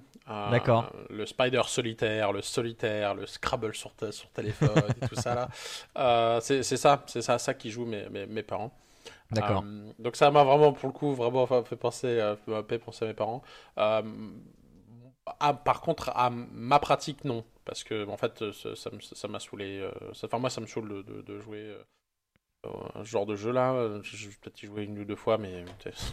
Ouais, mais c'était plus, je pense, euh, Arnaud, dans la pratique, de dire. euh, t'as, par exemple, je- à chaque fois que tu présentes un jeu, en fait, dans l'émission, tu ne le présentes que si tu as été jusqu'au bout du jeu. En fait, tu passes pas de coq à l'âne, en fait. Alors qu'aujourd'hui, euh, aujourd'hui, malheureux, enfin, bien souvent, tu passes d'un jeu à l'autre sans jamais aller au bout du premier, en fait. Ouais, non, c'est vrai que pour le coup, oui, ça, c'est pour- ça c'est vrai. Sauf si le jeu me, me, me plaît retraite, moyen. Et donc, du coup, euh, ben, je le présente pas parce que ben, je l'ai- il m'a moyen plu. Et c'est pour ça que je l'ai pas, Bah oui. je l'ai, je l'ai pas fini. Mais c'est vrai que sinon, je, je vais aller au bout d'un jeu. euh, c'est, c'est ma pratique. Mais c'est marrant parce que c'est, c'est moi, ma, ma, ma femme, par contre, elle a tendance à passer d'un, jeu à l'autre comme ça. Mm. C'est plus l'instant que le, le- Euh, ça, je pense que ça dépend comment tu l'abordes. Mais en tout cas, l'article vous me décrivait vraiment euh, bien mes parents et leur pratique. C'est marrant. Ouais, bah écoute, moi, il me décrit plutôt bien moi. Euh, Enfin, pas pour le solitaire et ce genre de truc. hein. Et ça m'a fait penser aussi à cette youtubeuse qui est Shirley Curie, qui est très très connue si vous vous intéressez un petit peu au monde de Skyrim et qui fait depuis des années fait du stream sur Skyrim. Euh, donc euh, voilà, si, si vous êtes curieux de voir euh, de voir une mamie jouer à Skyrim et alors elle, est vraiment très bien, elle est très douce dans sa voix, elle dit bonjour mes grands enfants, etc. Enfin moi je l'aime beaucoup. Et, et, et- en plus, elle est tellement connue et tellement appréciée qu'elle a eu son personnage dans le jeu. Les devs ont rajouté son personnage dans le jeu. C'était vraiment trop bien. Voilà, voilà. Euh, du coup, eh bien, euh, comme le- les actus sont finis, on va faire un mini dossier. hein. On va juste parce que sinon ça va être un peu trop long. Euh, donc le dossier du mois.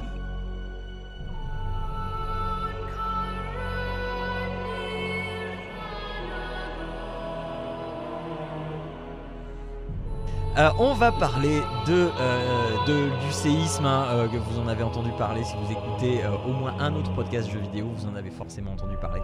C'est le rachat de Activision Blizzard King par Microsoft qui a déboursé 70 milliards de dollars pour se payer ce petit studio qu'on connaît à peine dans le monde du jeu vidéo.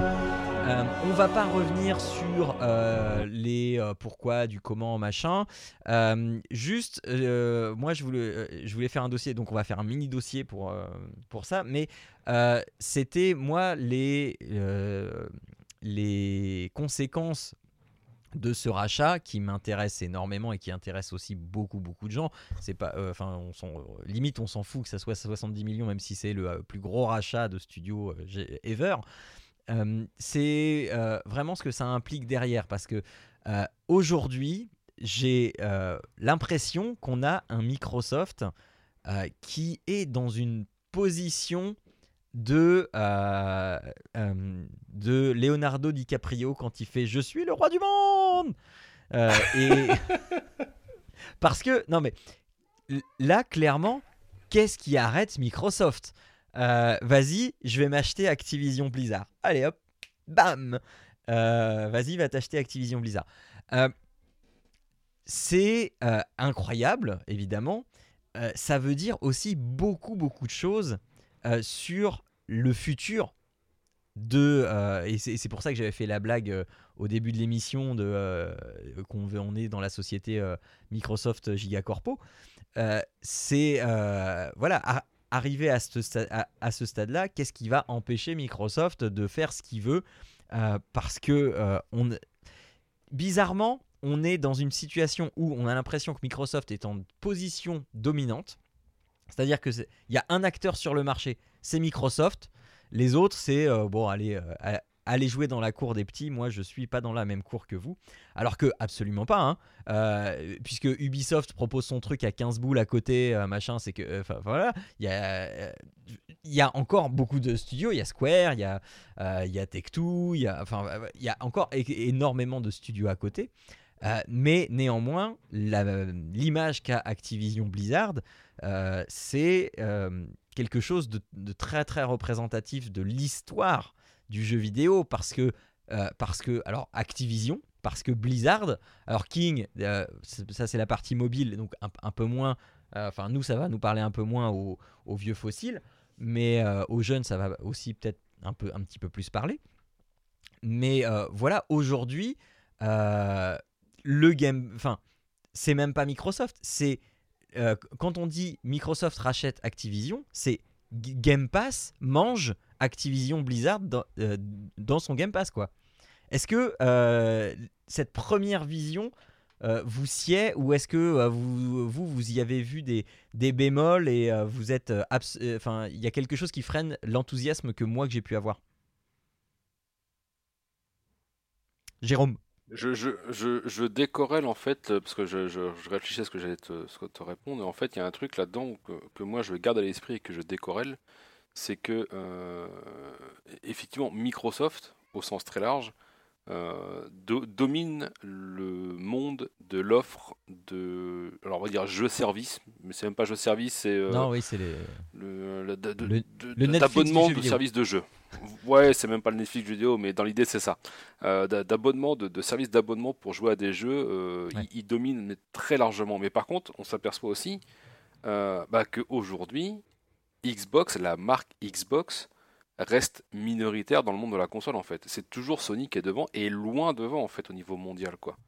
Oui. C'est-à-dire que sur, euh, les, les- les- les- sur les chiffres de vente euh, monde Oui. de l'année dernière, euh, on avait 800 000 PlayStation 5 pour seulement 13 000 Xbox quoi. Donc, euh, enfin, un Oui. peu, non, pas Non, mais je suis 800 000, euh, un peu plus de 150 000. Mais toi, tu, tu te dis bon, malgré l'offre qu'ils déploient, bah en fait, Mais- tu te dis, ils écrasent pas tout le monde en fait quoi. Et je sais pas Mais- pourquoi. Alors oui et non parce que pour moi dans ce que tu dis il y a un truc que tu prends pas en compte c'est que euh, pour moi c'est une erreur de prendre Xbox en tant que Xbox mais que euh, de, de prendre Xbox Game Pass en tant que euh, service Xbox et Windows. Ah non, Et là, t'as moi, du sens. Pour moi, c'est ah non, oh, pour- non, mais voilà, on est bien d'accord. Mais en fait, ils roulent là-dessus. Mais, euh, mais, mais comment dire, euh, au- aujourd'hui, en fait, en face, alors, tu, parles d'Ubisoft, on en a déjà longuement parlé tout cet épisode, c'est une vaste blague. Euh, et, et en face, il n'y a pas vraiment de, y a pas vraiment de concurrence. En fait, toi, EA Play, bon bah c'est bien, mais finalement, ils sont raccrochés à, X- à- au Game ça. Pass. Il y a bien une raison. Et, et pour moi, en fait, euh, Microsoft, l'entité Microsoft dans sa globalité, effectivement, euh, comment dire, roule sur le monde du PC avec Windows, roule sur le monde de l'abonnement euh, de services de jeux vidéo avec le Game Pass. Mais euh, en fait, ils sont loin d'écraser parce que on, on- on- on oppose bien souvent, on parle d'ActuTech, mais on oppose, oui, euh, Microsoft rachète le Game Pass, donc ils vont écraser Sony. Mais en fait, on n'est pas sur les mêmes marchés pour moi. C'est pas du tout la même chose, tu vois. On, travaille effectivement dans le même milieu qu'est celui du jeu vidéo, mais Mhm. maintenant on n'est pas placé du tout sur les mêmes marchés, à savoir qu'aujourd'hui, euh, je, je vois très bien euh, un Microsoft s'arrêter de construire des consoles pour proposer sa solution à Sony, en fait, tu vois. Et ça, ça Alors, me paraîtrait ouais. bien plus pertinent, en fait. Ouais, je suis pas. Alors, à- arrêter de construire des consoles, je suis tout à fait d'accord. euh, proposer leur solution à Sony. euh, euh, non, j'ai encore des. autant à Nintendo, ça me choquerait pas. Autant à Sony. Oublie, oublie pas que Sony et Microsoft ont passé des accords sur des infrastructures oui. réseau il n'y a pas de si Ah oui, oui, que ça. je sais, je sais. Oui, oui, oui, je sais. Donc, Mais euh, euh, pour que pour, pour que Sony euh, abandonne, enfin, euh, abandonne le, le, le- abandonne entre guillemets le ce, ce service Ah, euh, que, que j'ai- eux j'ai- peuvent. j'ai pas dit qu'il ah non, j'ai pas dit qu'il abandonnerait. Hein. Bah, Mais... tu peux tu peux pas avoir un PSN et un et un Xbox Game Pass qui que- Bah, cohabitent. De, la- de la même manière, tu as un Xbox Game Pass et un Ubisoft Plus qui cohabitent sur Xbox, tu vois. Ouais, ouais. Bah, c'est pareil. Euh, pourquoi ce serait pas pareil? Pourquoi tu pourras pas avoir l'offre du constructeur en plus de, de, l'offre d'un concurrent? Alors, dans le cas d'Ubisoft, on, Bah, on l'a suffisamment bah- raillé, donc on va pas dire que c'est. un- Bah oui, mais t'as pas les mêmes exemple, enjeux mais- en- entre, en- entre un studio de dev et un constructeur. T'as pas les mêmes enjeux parce que le constructeur il doit euh, rentabiliser sa C'est bien console. pour ça que je te dis que si demain Microsoft ne construit plus de console, il est plus constructeur de Oui. console. Ouais, est ah oui, oui, oui. Ok, ok, je vois là où tu veux en venir. Ok. Ouais. Ouais, bah écoute, oui, pourquoi pas. Parce que, parce que pour moi aujourd'hui, ce qui va faire gagner de l'argent à Microsoft, c'est pas de vendre des consoles réellement, hein, ça va être de vendre du service. Non, oui, et d'avoir de la et d'avoir du, du, du, du- comment dire de, de la rentrée d'argent récurrente euh, sans entre guillemets rien faire en fait. Mm, mm, mm. Oui, je suis Là d'accord. aujourd'hui, il faut qu'ils mettent du budget marketing, du budget R&D, etc. dans des consoles. Bah demain avec tous les studios qu'ils ont achetés en fait, euh, alors ils se reposent pas sur leur laurier, mais du coup ça leur coûtera quand même beaucoup moins cher. Euh, et en com et en machin parce que ça sera tellement, toi ça fait comme Steam aujourd'hui, Steam euh, ils font plus du tout, enfin ils font rien Steam. Ils proposent Non. une plateforme, ils prennent Ils font un 30% store. à chaque vente et merci Ouais. monsieur dame quoi. Mm, Tu mm, vois mm. Donc, euh, et, et je pense que Microsoft, bah, à plus ou moins long terme, j'espère que ça deviendra. Enfin, j'espère. je- J'imagine que ça deviendra comme ça, en fait. Mm, mm. Pour moi, ça, ça, ça serait la suite logique.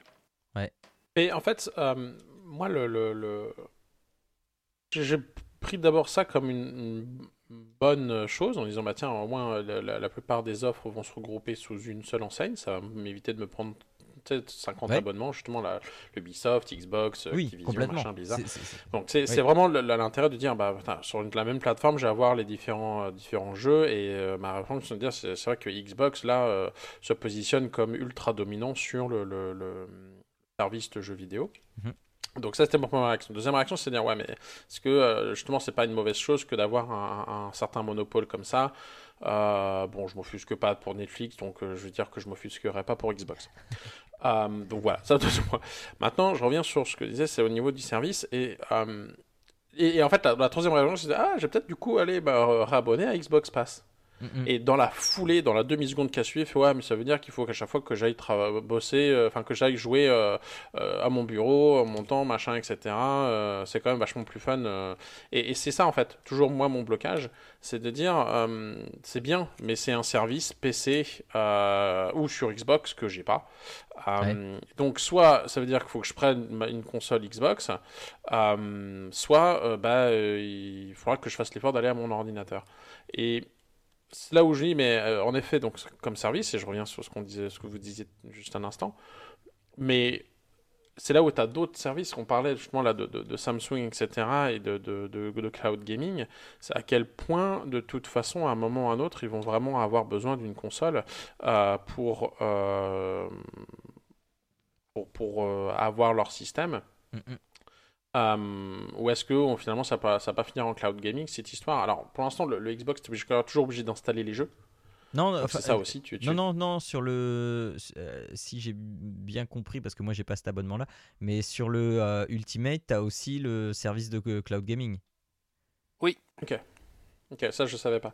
Donc c'est vrai que c'est cet aspect-là de que bah, si dans ton canapé tu as tout de suite accès à la totalité des jeux euh, du catalogue Xbox, euh, c'est ça. Donc pour moi c'est vraiment ils se sont mis en position dominante. euh, Sachant que- les, les- les studios qu'ils ont pu racheter à droite à gauche, c'est vrai que Sachant c'est quand même. euh, l'offre cloud gaming, elle est aussi dispo sur mobile et tablette. hein. Ah je savais pas non plus. Ouais. Si, si. GTC, ça marche vraiment bien. Donc c'est vrai que c'est voilà, vraiment cet aspect-là de dire bah, sur ma télé, euh, je vais pouvoir lancer le, truc et la, facilité d'accès plus euh, le, catalogue de jeux fait que oui, ils sont, ils sont pas mal mis en position dominante avec cet achat-là. Déjà, il l'était pas mal. Euh, bon là, il, il confirme. Donc les rattraper maintenant, ça va être pas mal compliqué et ouais, c'est ça. Hum, hum, hum. Après, Ok. le, rachat, on n'en parle pas et c'est à demi-mot, mais on espère aussi que ça permettra peut-être à Activision Blizzard de se relever de la tourmente dans laquelle ils sont actuellement, et notamment Exactement. si la, la, la- comment dire, la commission de la concurrence euh, euh, autorise ce rachat, parce que pour l'instant, il s'est pas été, ça n'a pas été acté encore. Non, mais il n'y a aucune raison qu'il Euh, ne l'autorise pas. Ah, on sait.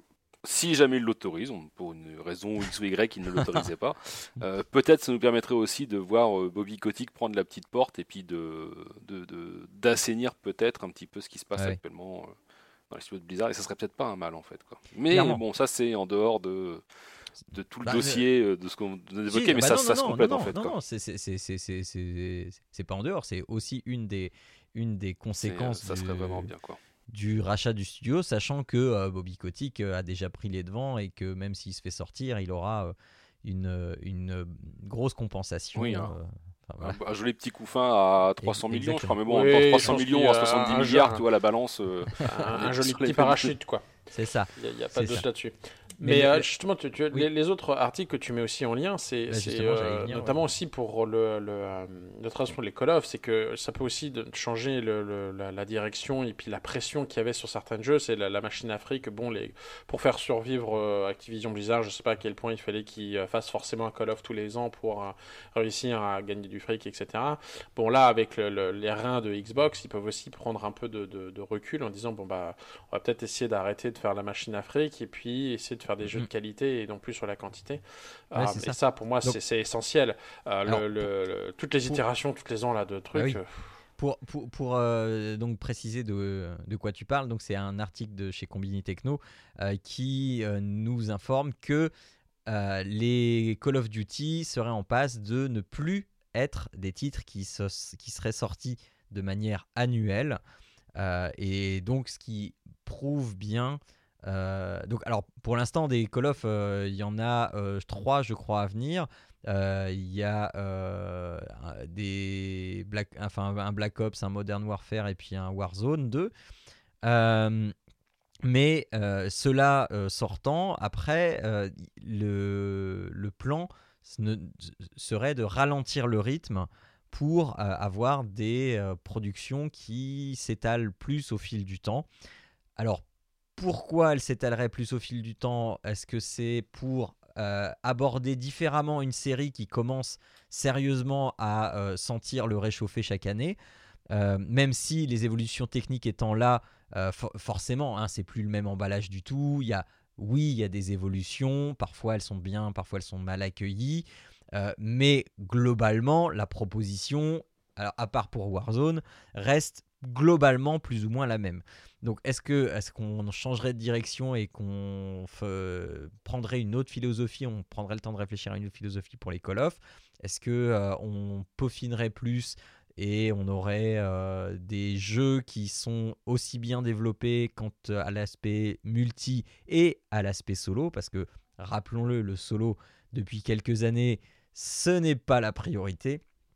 Donc voilà, euh, en tout cas, la question est posée puisque euh, voilà, c'est le souhait d'Activision d'arrêter de sortir un Call of Duty par an. Alors maintenant, quand on lit aussi euh, Activision souhaiterait arrêter, on, voilà, on se demande si c'est Activision ou si c'est Microsoft qui, après le rachat, a dit à Activision bah, c'est bon, vous pouvez peut-être ralentir maintenant.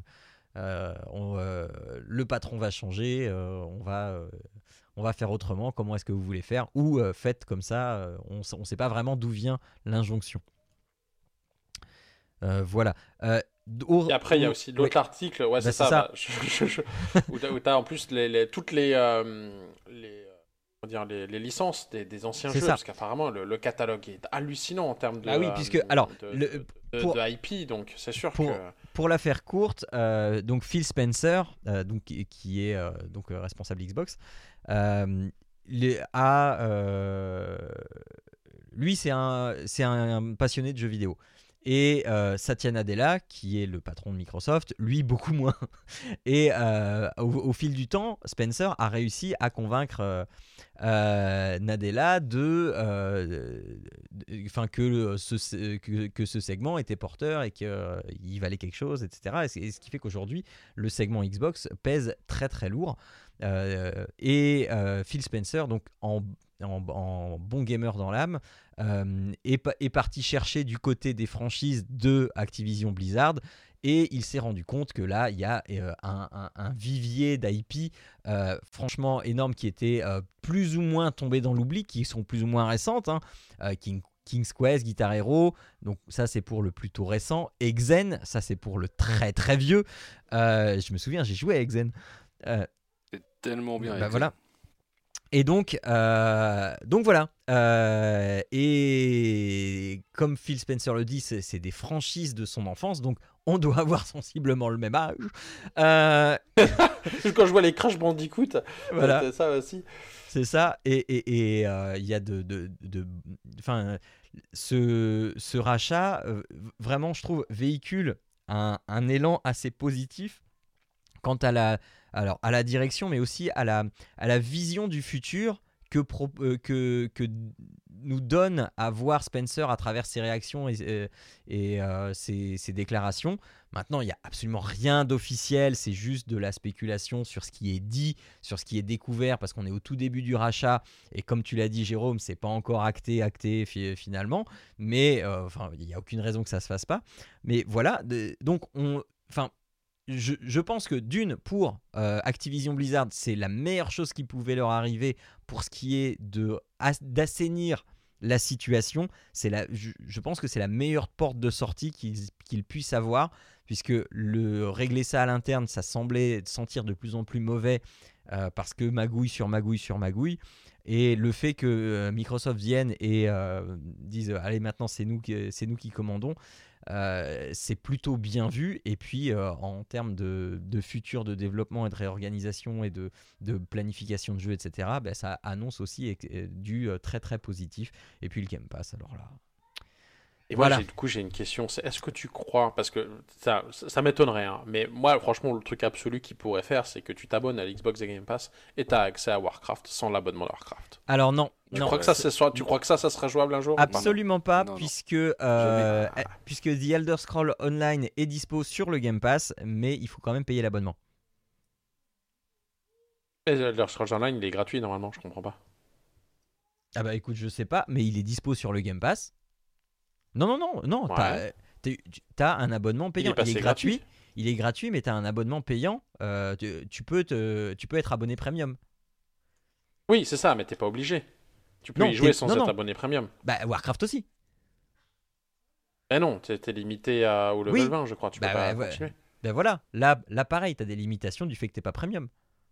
Oui, mais les limitations sont de mémoire assez courtes. C'est juste que t'es limité peut-être dans l'inventaire, t'es peut-être limité Enfin, voilà. dans Non, certaines mais- choses, mais, mais- le mais- jeu est accessible. Oui, mais quoi qu'il en soit, euh, l'abonnement n'est pas inclus dans le Game Pass. Il faut, euh, si, euh, si abonnement il y a, tu dois payer, tu dois payer en plus. Après, de là à dire que le système, le système de World of Warcraft limité actuellement au niveau 20, machin, peut-être que ça, ça va changer parce que Microsoft a une autre philosophie et qui veut, euh, qui veut euh, faire euh, autre chose ou voilà. Euh, peut-être. Ça, ça me ferait revenir, c'est certain, sur l'Xbox. Mais, mais voilà, alors, alors oui, a- après, est-ce que, est-ce que WoW arriverait sur Xbox? Voilà, je sais pas s'ils décident quand même de continuer à faire des consoles. Si WoW arrive sur Xbox euh, à la manière d'un Diablo 3 euh, qui est arrivé sur les consoles, euh, sauf que là ça deviendrait une exclue Xbox. Hmm, voilà, Euh, on peut poser la question, on peut légitimement poser la question. Est-ce que euh, Xbox aurait de l'intérêt à faire ça? Ça se débat parce que il n'y a, y a pas juste ça à, mettre dans la balance. Il y a tout ce qu'on a dit euh, avant sur le fait d'être constructeur ou d'être euh, juste développeur ou éditeur. Donc voilà, il y a mais et- Oh, ça ferait triper. T'imagines à World of Warcraft multiplateforme PC, euh, Xbox, Ah euh, bah, PS4 ou 5 Mais, euh, mais d'une manière un peu plus personnelle, je pense que euh, je pense que Microsoft ne va pas capitaliser sur World of Warcraft parce que Non, euh, je pense pas non plus. voilà, c'est une licence qui commence à, à, à- à vraiment euh, perdre en vitesse et, et Blizzard a annoncé un nouveau, une nouvelle IP euh, avec juste deux artworks. Mais euh, Blizzard a annoncé une nouvelle IP, donc euh, ils travaillent sur aussi autre chose. Euh, donc voilà, voilà, voilà. On verra bien ce que le War- futur nous Peut-être. Warcraft 3, on peut espérer. Euh, ouais, non, Warcraft 3 il est déjà sorti. Bah, le 4 alors, enfin, Ah, voilà. si tu préfères, mais un vrai, un- une vraie suite quoi. Oui, oui, oui. Ça serait Bah oui, mais une... ouais, mais une suite à quoi? Parce que la suite de Warcraft 3, c'est World of Bah. Warcraft. Non, Bah si. non. Ah, Dans le lore, dans le Non, lore, rien à si. Non, non, non, non, non, non. Voilà. C'est tout. Warcraft 4, ça s'arrête. D'accord. Ok. Eh bien, écoute, je te suggère de de Non, tu me d'envoyer un non, non, un- non, non, non, voilà, c'est non. tout. Envoie un petit discussion. texto à ce bon Phil Spencer pour qu'il euh, puisse accéder Ah, c'est à ta requête. euh, voilà. Je vais lui mettre un tweet euh, le jour où fait un compte Twitter. Voilà, voilà donc ce qui clôt ce mini dossier sur le rachat de Blizzard par euh, Microsoft.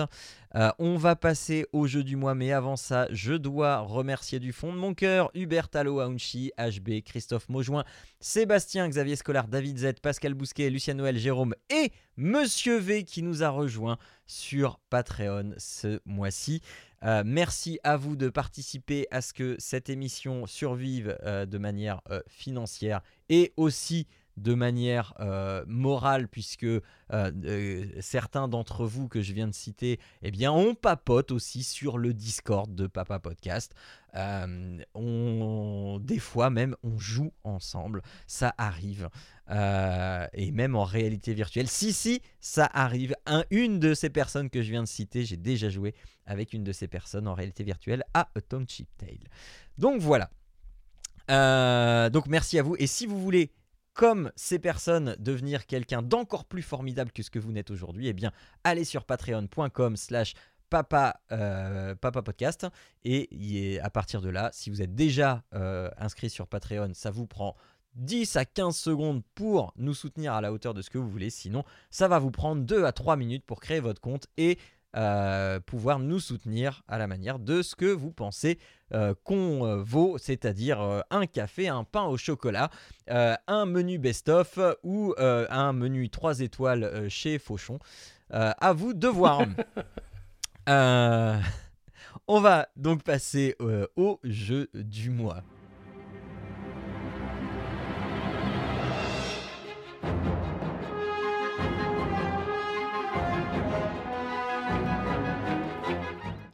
Pour commencer ces jeux du mois, je vais vous parler de Psychonauts 2, qui est un jeu évidemment, je vous le donne en mille, que j'ai récupéré sur le Game Pass il y a quelques mois.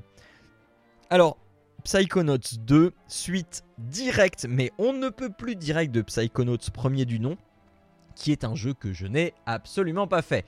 Jeu qui était euh, disponible euh, sur PlayStation 1, je crois.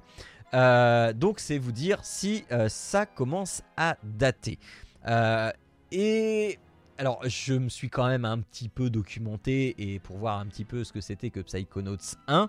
Et je dois dire déjà, ma première surprise était que, eh bien, cette suite, cette continuité, malgré le gap technologique, eh bien, elle est tout à fait cohérente et j'ai pas trouvé qu'il y avait autant de, euh, de gap euh, technologique. En fait, euh, à l'époque, ça devait être déjà très très bien optimisé parce qu'il y, y a une patte graphique qui était très adaptée aux limitations techniques de l'époque.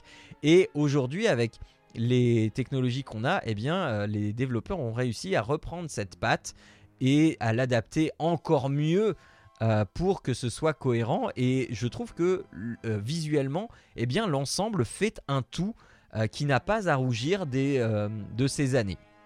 Maintenant, au niveau du contenu, j'en je- je- sais rien puisque je n'y ai pas joué, donc je ne pourrais pas le dire. Euh, Psychonauts 2, donc, comme je l'ai dit, prend place directement après le premier, c'est-à-dire vraiment juste, après les, les événements du premier opus. On se retrouve avec un personnage qui s'appelle Rasputin, qui est grulovien. Donc euh, qui vient de Grulovi, euh, et qui a, euh, on comprend, euh, si vous n'avez pas fait le premier, on comprend qu'il a aidé les Psychonauts euh, à, eh bien, à, sauver quelqu'un. Enfin voilà, je vais pas vous spoiler tout le truc, mais en tout cas, il a aidé des professionnels de de la, euh, des, agents aux capacités psychiques eh bien, à se dépêtrer d'une situation dans laquelle ils n'arrivaient pas euh, à se sortir. Donc forcément, Raz, qui est encore un jeune enfant, eh bien, euh, qui a été bercé toute son enfance des histoires des Psychonauts, il a lu les comics et tout, enfin vraiment, il est hyper fan des Psychonauts et euh, il a lui-même des pouvoirs psy. Et donc, euh, euh, ayant aidé et sauvé les, il, bah, il se dit ouais c'est bon, euh, maintenant moi aussi je suis un, un, un Psychonaut. Et il se retrouve donc dans le quartier général des Psychonauts et là on lui donne son badge de stagiaire écrit à la main en tout pourri. Genre vraiment on n'avait plus de badge, tiens vo- voilà le tien. Et euh, du coup, forcément, il est un petit peu déçu. Et, euh, il, va, rencontrer les autres stagiaires psychonautes euh, qui ont le même grade que lui et pour apprendre à devenir, un agent.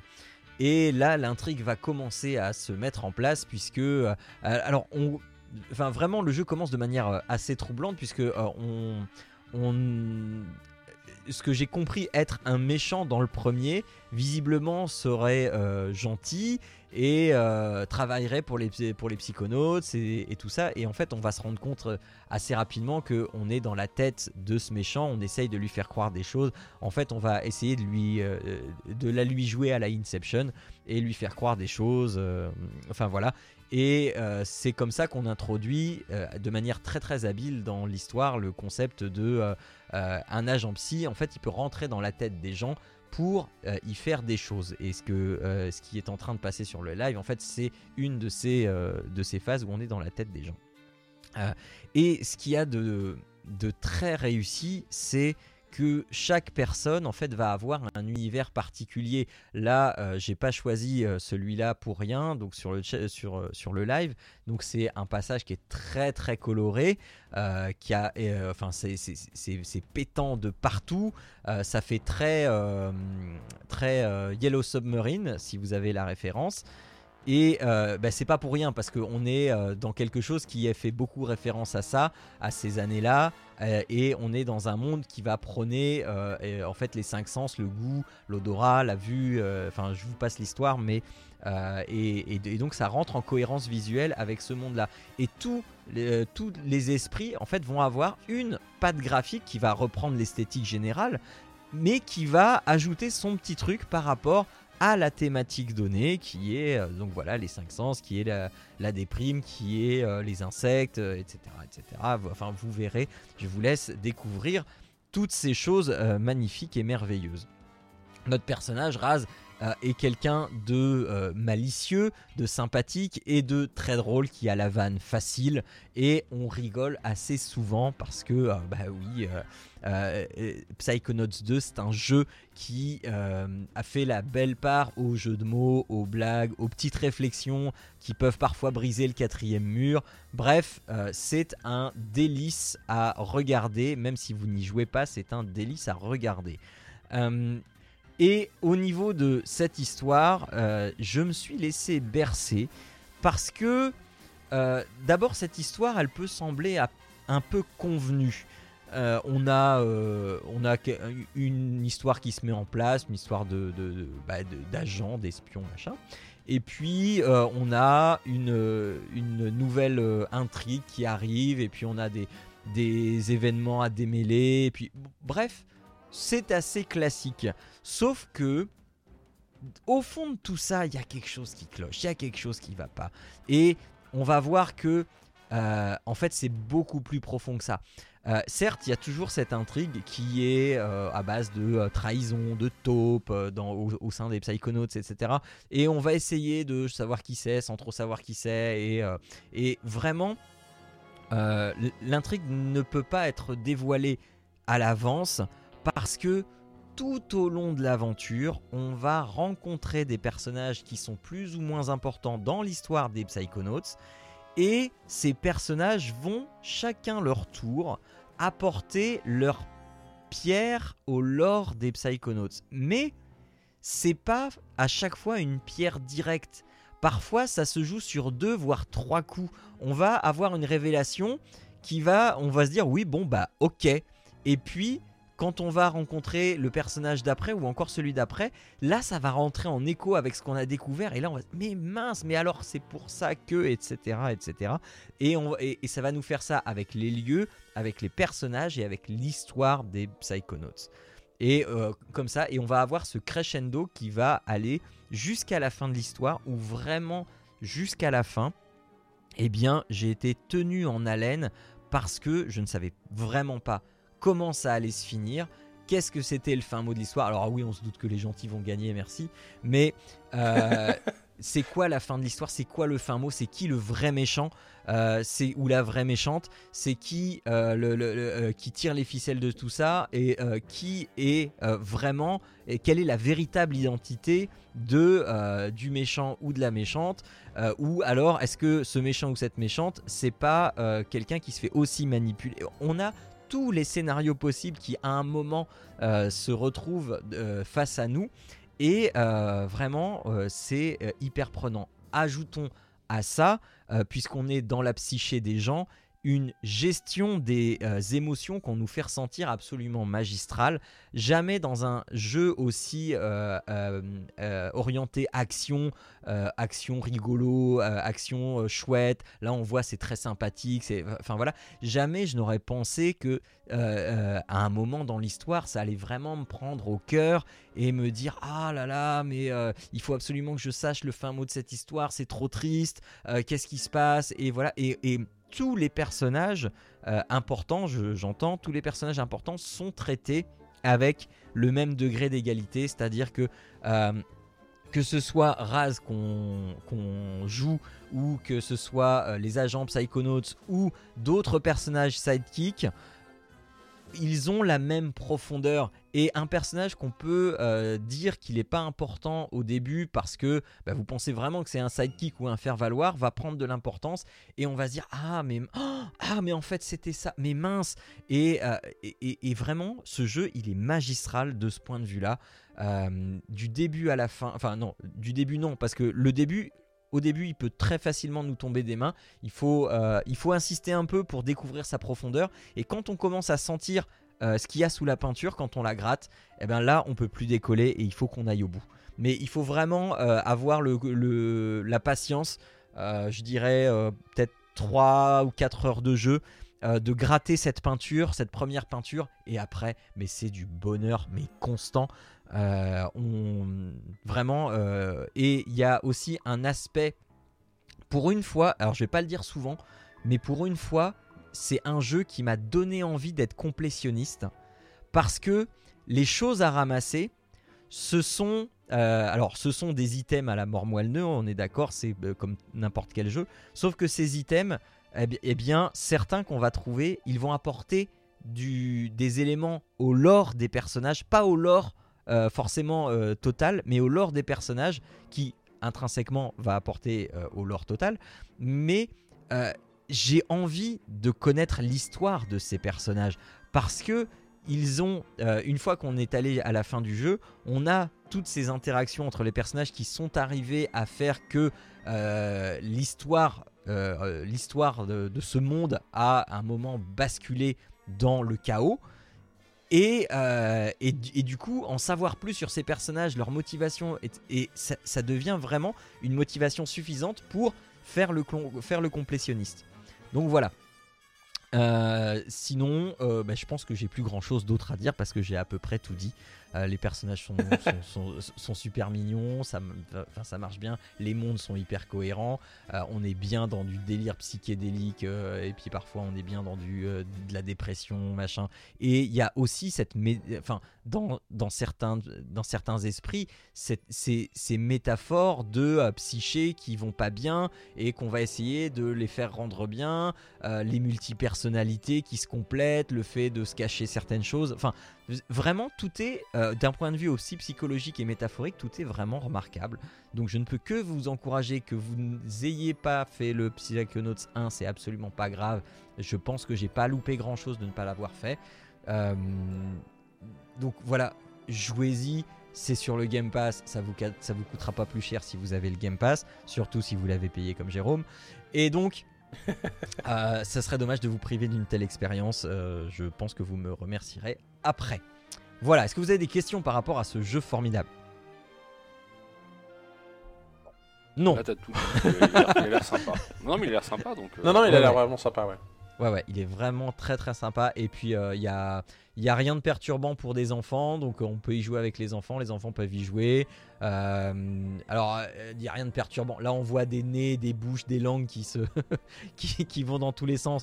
Donc, ça peut être des représentations qui peuvent inquiéter si jamais. euh, euh, Enfin, si vous vous rappelez que vous avez été euh, un peu perturbé par euh, les représentations de Téléchat et de Roland Topor, etc.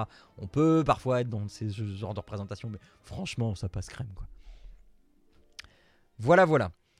Euh, Vas-y, Jérôme. euh, non, c'est pas Jérôme, c'est euh, Arnaud. Euh, Arnaud, toi, tu vas nous parler euh, d'un jeu à deux que je n'ai toujours pas fait, malgré euh, toute mon envie que j'ai de le faire. Bah, tu devrais. Je Euh, moi, je vais vous parler de, de It Takes Two, euh, qui porte très bien son nom parce qu'en fait, c'est un jeu coopératif que tu ne peux pas faire si tu ne le fais pas avec un copain. Euh, donc, c'est. Euh, je sais même pas par où commencer en fait. Euh, commençons l'histoire. Donc en fait l'histoire c'est euh, un, couple, euh, Cody et May, et puis, euh, et puis May, qui sont, euh, enfin qui ont une, petite fille et qui ont une petite vie tranquille avec une maison un peu reculée, proche de la, de la nature. Et euh, dans notre couple, eh bien, euh, May euh, travaille, enfin est ingénieur et puis travaille euh, fort, à des gros horaires et puis n'est pas forcément toujours présent. Et puis on a Cody qui finalement est une patte qui se laisse vivre tranquillement à la maison, s'occupe de sa fille, s'occupe de la maison, mais, mais voilà. Donc un peu, voilà un peu, un peu notre couple. Et puis bien, euh, on se rend compte rapidement que bah, euh, le couple bat des ailes et puis bah, que euh, concrètement, euh, d'un commun accord, les, les, les parents ont, décidé en fait de, bah, de divorcer. Mais bah, ils voulaient en commencer à en parler à, leur fille pour finalement présenter cet état de fait. Et puis, bien, ça, ça- le- le- leur fille, ne, comprenant pas, etc., finalement part dans, dans, dans, dans sa chambre et puis, comprenant pas pourquoi, en fait, euh, euh, ses parents euh, ne, s'entendent plus ou, ou- ou pourquoi, finalement, ils veulent divorcer, eh bien, finalement, se met à pleurer sur des, représentations de chacun de ses parents sous forme de petites poupées. Une de, de, de, glaise et puis l'autre de, de j'ai yarn en tête de, de laine. Et, euh, et puis finalement, eh bien, euh, ce faisant, en pleurant sur ces poupées, eh bien, ces, euh, poupées vont finalement incarner l'esprit de leurs parents.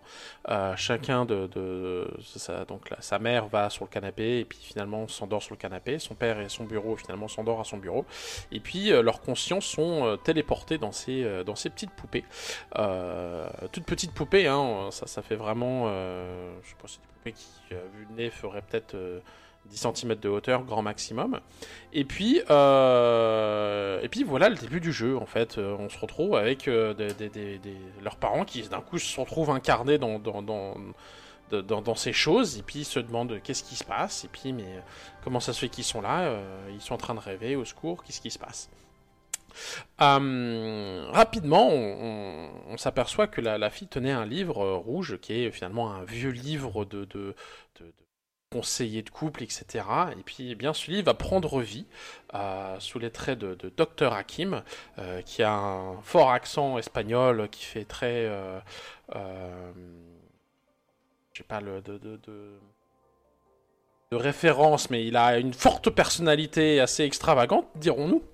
Euh, et puis, eh bien, euh, commence à expliquer à la que, bien, euh, euh, le- le- le- un couple, et puis il commence à essayer de leur donner des, leçons de, couple, etc. Et puis euh, il est très très impertinent, très agaçant, euh, très rigolo aussi en même temps, c'est assez bizarre.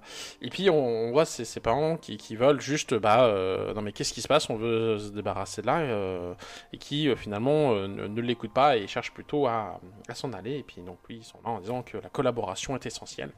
Et donc on commence notre premier stage eh bien dans genre de remise euh, tout petit, puis on essaie bah, de comprendre ce qu'il faut faire. Donc on est au début, donc l'écran n'est pas forcément splitté, on est au même endroit, et en fait dès qu'on va commencer à s'écarter, euh, et bien à ce moment-là, on va avoir l'écran qui va se splitter pour qu'on puisse chacun avoir notre, euh, personnage de visu. Et ben, on va s'apercevoir que bah, chaque personnage va pouvoir faire une certaine chose et puis pas l'autre. Euh, et puis bah, le level design est fait ainsi que ben, en fait, on va devoir s'ouvrir les portes, céder euh, pour pouvoir passer et que ben, il va bien falloir, c'est pour là où le, le, le jeu prend toute son importance, et bien il va bien falloir être à deux pour pouvoir progresser dans le jeu et finalement avancer dans les différents levels qui existent.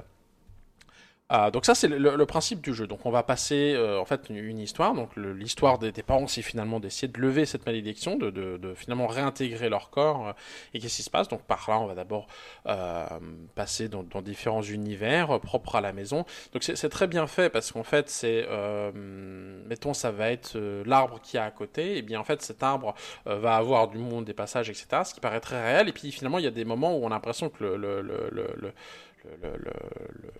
le, centre de l'arbre où on va rentrer est, est infini en fait. Les proportions sont pas du tout gardées. Et, donc c'est très c'est très marrant parce qu'en fait il y a, de cet aspect d'emprunt de bon on est dans, quelle cette partie de la maison mais au final le, les proportions sont pas regardées. Il y a des trucs qui sont énormes. Bon on va avoir un level qui va être dans une petite horloge. Euh, l'horloge euh, aux proportions de, de, de des poupées à, ferait euh, à une maison entière presque. Donc c'est euh, c'est il y a, un petit décalage de ce côté Um, et donc on va, progresser au fur et à mesure des levels, on va avoir différents pouvoirs. Euh, de temps en temps on va avoir des, aimants, de temps en temps on va avoir des genres de guns. L'un qui va euh, euh, permettre de, faire exploser par exemple euh, du miel euh, que l'autre va pouvoir projeter, ce genre de choses. Donc c'est vraiment de la, coopération. On va avancer dans ces levels. C'est à peu près ça. Euh, je suis en train de regarder si je manquais un truc. Je ne vais pas vous dévoiler trop trop l'histoire non plus. Euh, on va passer derrière des univers franchement riches euh, tout autour de, de, la maison et on va, là, on va, on va progresser. Donc la collaboration et puis finalement au fur et à mesure des choses peut-être un peu plus intimes, les passions de chacun, etc. Jusqu'à ce que on... l'histoire se développe et puis qu'on comprenne pourquoi ou comment faire pour se pour, pour réintégrer nos corps. Euh, ça en parallèle où on voit de, de, cinématiques, où on voit euh, notamment leur, leur fille essayer de, les, euh, de les réveiller ou d'interagir avec eux. Donc voilà, donc ça, ça donne des, des scènes assez poignantes. Alternées avec des, des scènes relativement, enfin même très humoristique en fait, où l'interaction des parents est, toujours assez rigolote. Euh, ils, s'envoient des pics de temps en temps. Euh, de temps en temps, bon bah voilà, ils se rappellent peut-être de, de, des choses qui euh, les, ont fait tomber amoureux ou qui leur plaisaient chez chacun l'un et l'autre. Euh, avec le, bon, ils se retrouvent tous, les deux d'accord euh, sur que le docteur Hakim est très très très agaçant. Mais cela dit, ça les empêche pas quand docteur Hakim reproche quelqu'un un, trait par exemple à un des deux, l'autre prendre part avec le docteur Hakim en disant ah, tu vois regarde je te l'avais dit. Ce, genre de relation et de, de dialogue assez drôle. Euh, voilà, donc ça c'est l'histoire globale. Au niveau du jeu, ce qui est bien fait et je trouve qui est, vraiment euh, essentiel dans ce genre de jeu euh, coopératif, on peut ne pas avoir forcément le, même niveau au niveau de, jouer ou d'expérience au niveau du jeu, c'est que la mort n'existe pas en fait. C'est-à-dire que quand on tombe, en fait on éclate en petits morceaux de, papier et hop, on, se on recommence instantanément là où on était tombé. Um, et même dans l'étape des boss, en fait, tant qu'il y en a un qui est vivant, en fait, l'autre, en appuyant sur le bouton, peut se réincarner. Et en fait, on finit par échouer au niveau du boss uniquement quand les deux meurent d'un coup. Um, et ce qui rend en fait finalement le, jeu euh, plus simple et euh, plus simple et puis finalement accessible. Euh, le, jeu en lui-même n'est pas très compliqué pour des, personnes qui ont l'habitude de jouer aux jeux vidéo, mais du coup, on le rend accessible à personnes qui n'ont pas forcément l'habitude ou qu'on- euh, de jouer à des jeux en 3D ou de, jeux où il faut sauter des plateformes, des trucs de, coordination. Euh, eh bien, ça le rend accessible à ces personnes-là parce que finalement, d'une, la, la, première personne peut l'aider et puis ensuite ne, la, ne, ne va jamais mourir en fait. Donc c'est juste une, une, répétition pour euh, finalement euh, avoir la bonne séquence de boutons pour réussir à passer un obstacle typiquement. Euh, ce qui rend le jeu finalement euh, superbe, agré- enfin vraiment agréable à jouer à deux. Alors, à tous les deux euh, sur, le, canapé avec mon épouse, on, jouait ça et c'était vraiment sympa. Euh, ma femme n'a pas forcément l'habitude de, jouer euh, un genre où on, bouge la caméra et finalement, euh, bah, c'était tout à fait. euh, en fait, elle a, fini par l'apprendre au fur et à mesure, déjà de une, et puis de deux, ben, c'était pas grave parce que euh, je pouvais euh, l'aider, l'attendre. Il n'y avait rien qui pressait, on n'était pas euh, dans une optique de faire le jeu le plus rapidement possible. Euh, D'autant que le jeu est vraiment joli. Ça, pousse à aller regarder un peu ce qu'il y a à droite à gauche, découvrir des, découvrir des mini-jeux. Euh, au sein du grand jeu, il va y avoir des, tout plein de petits mini-jeux. Ils ne sont pas tous de la même qualité, mais pour vous donner un exemple, si on va jouer par exemple à un jeu de tank.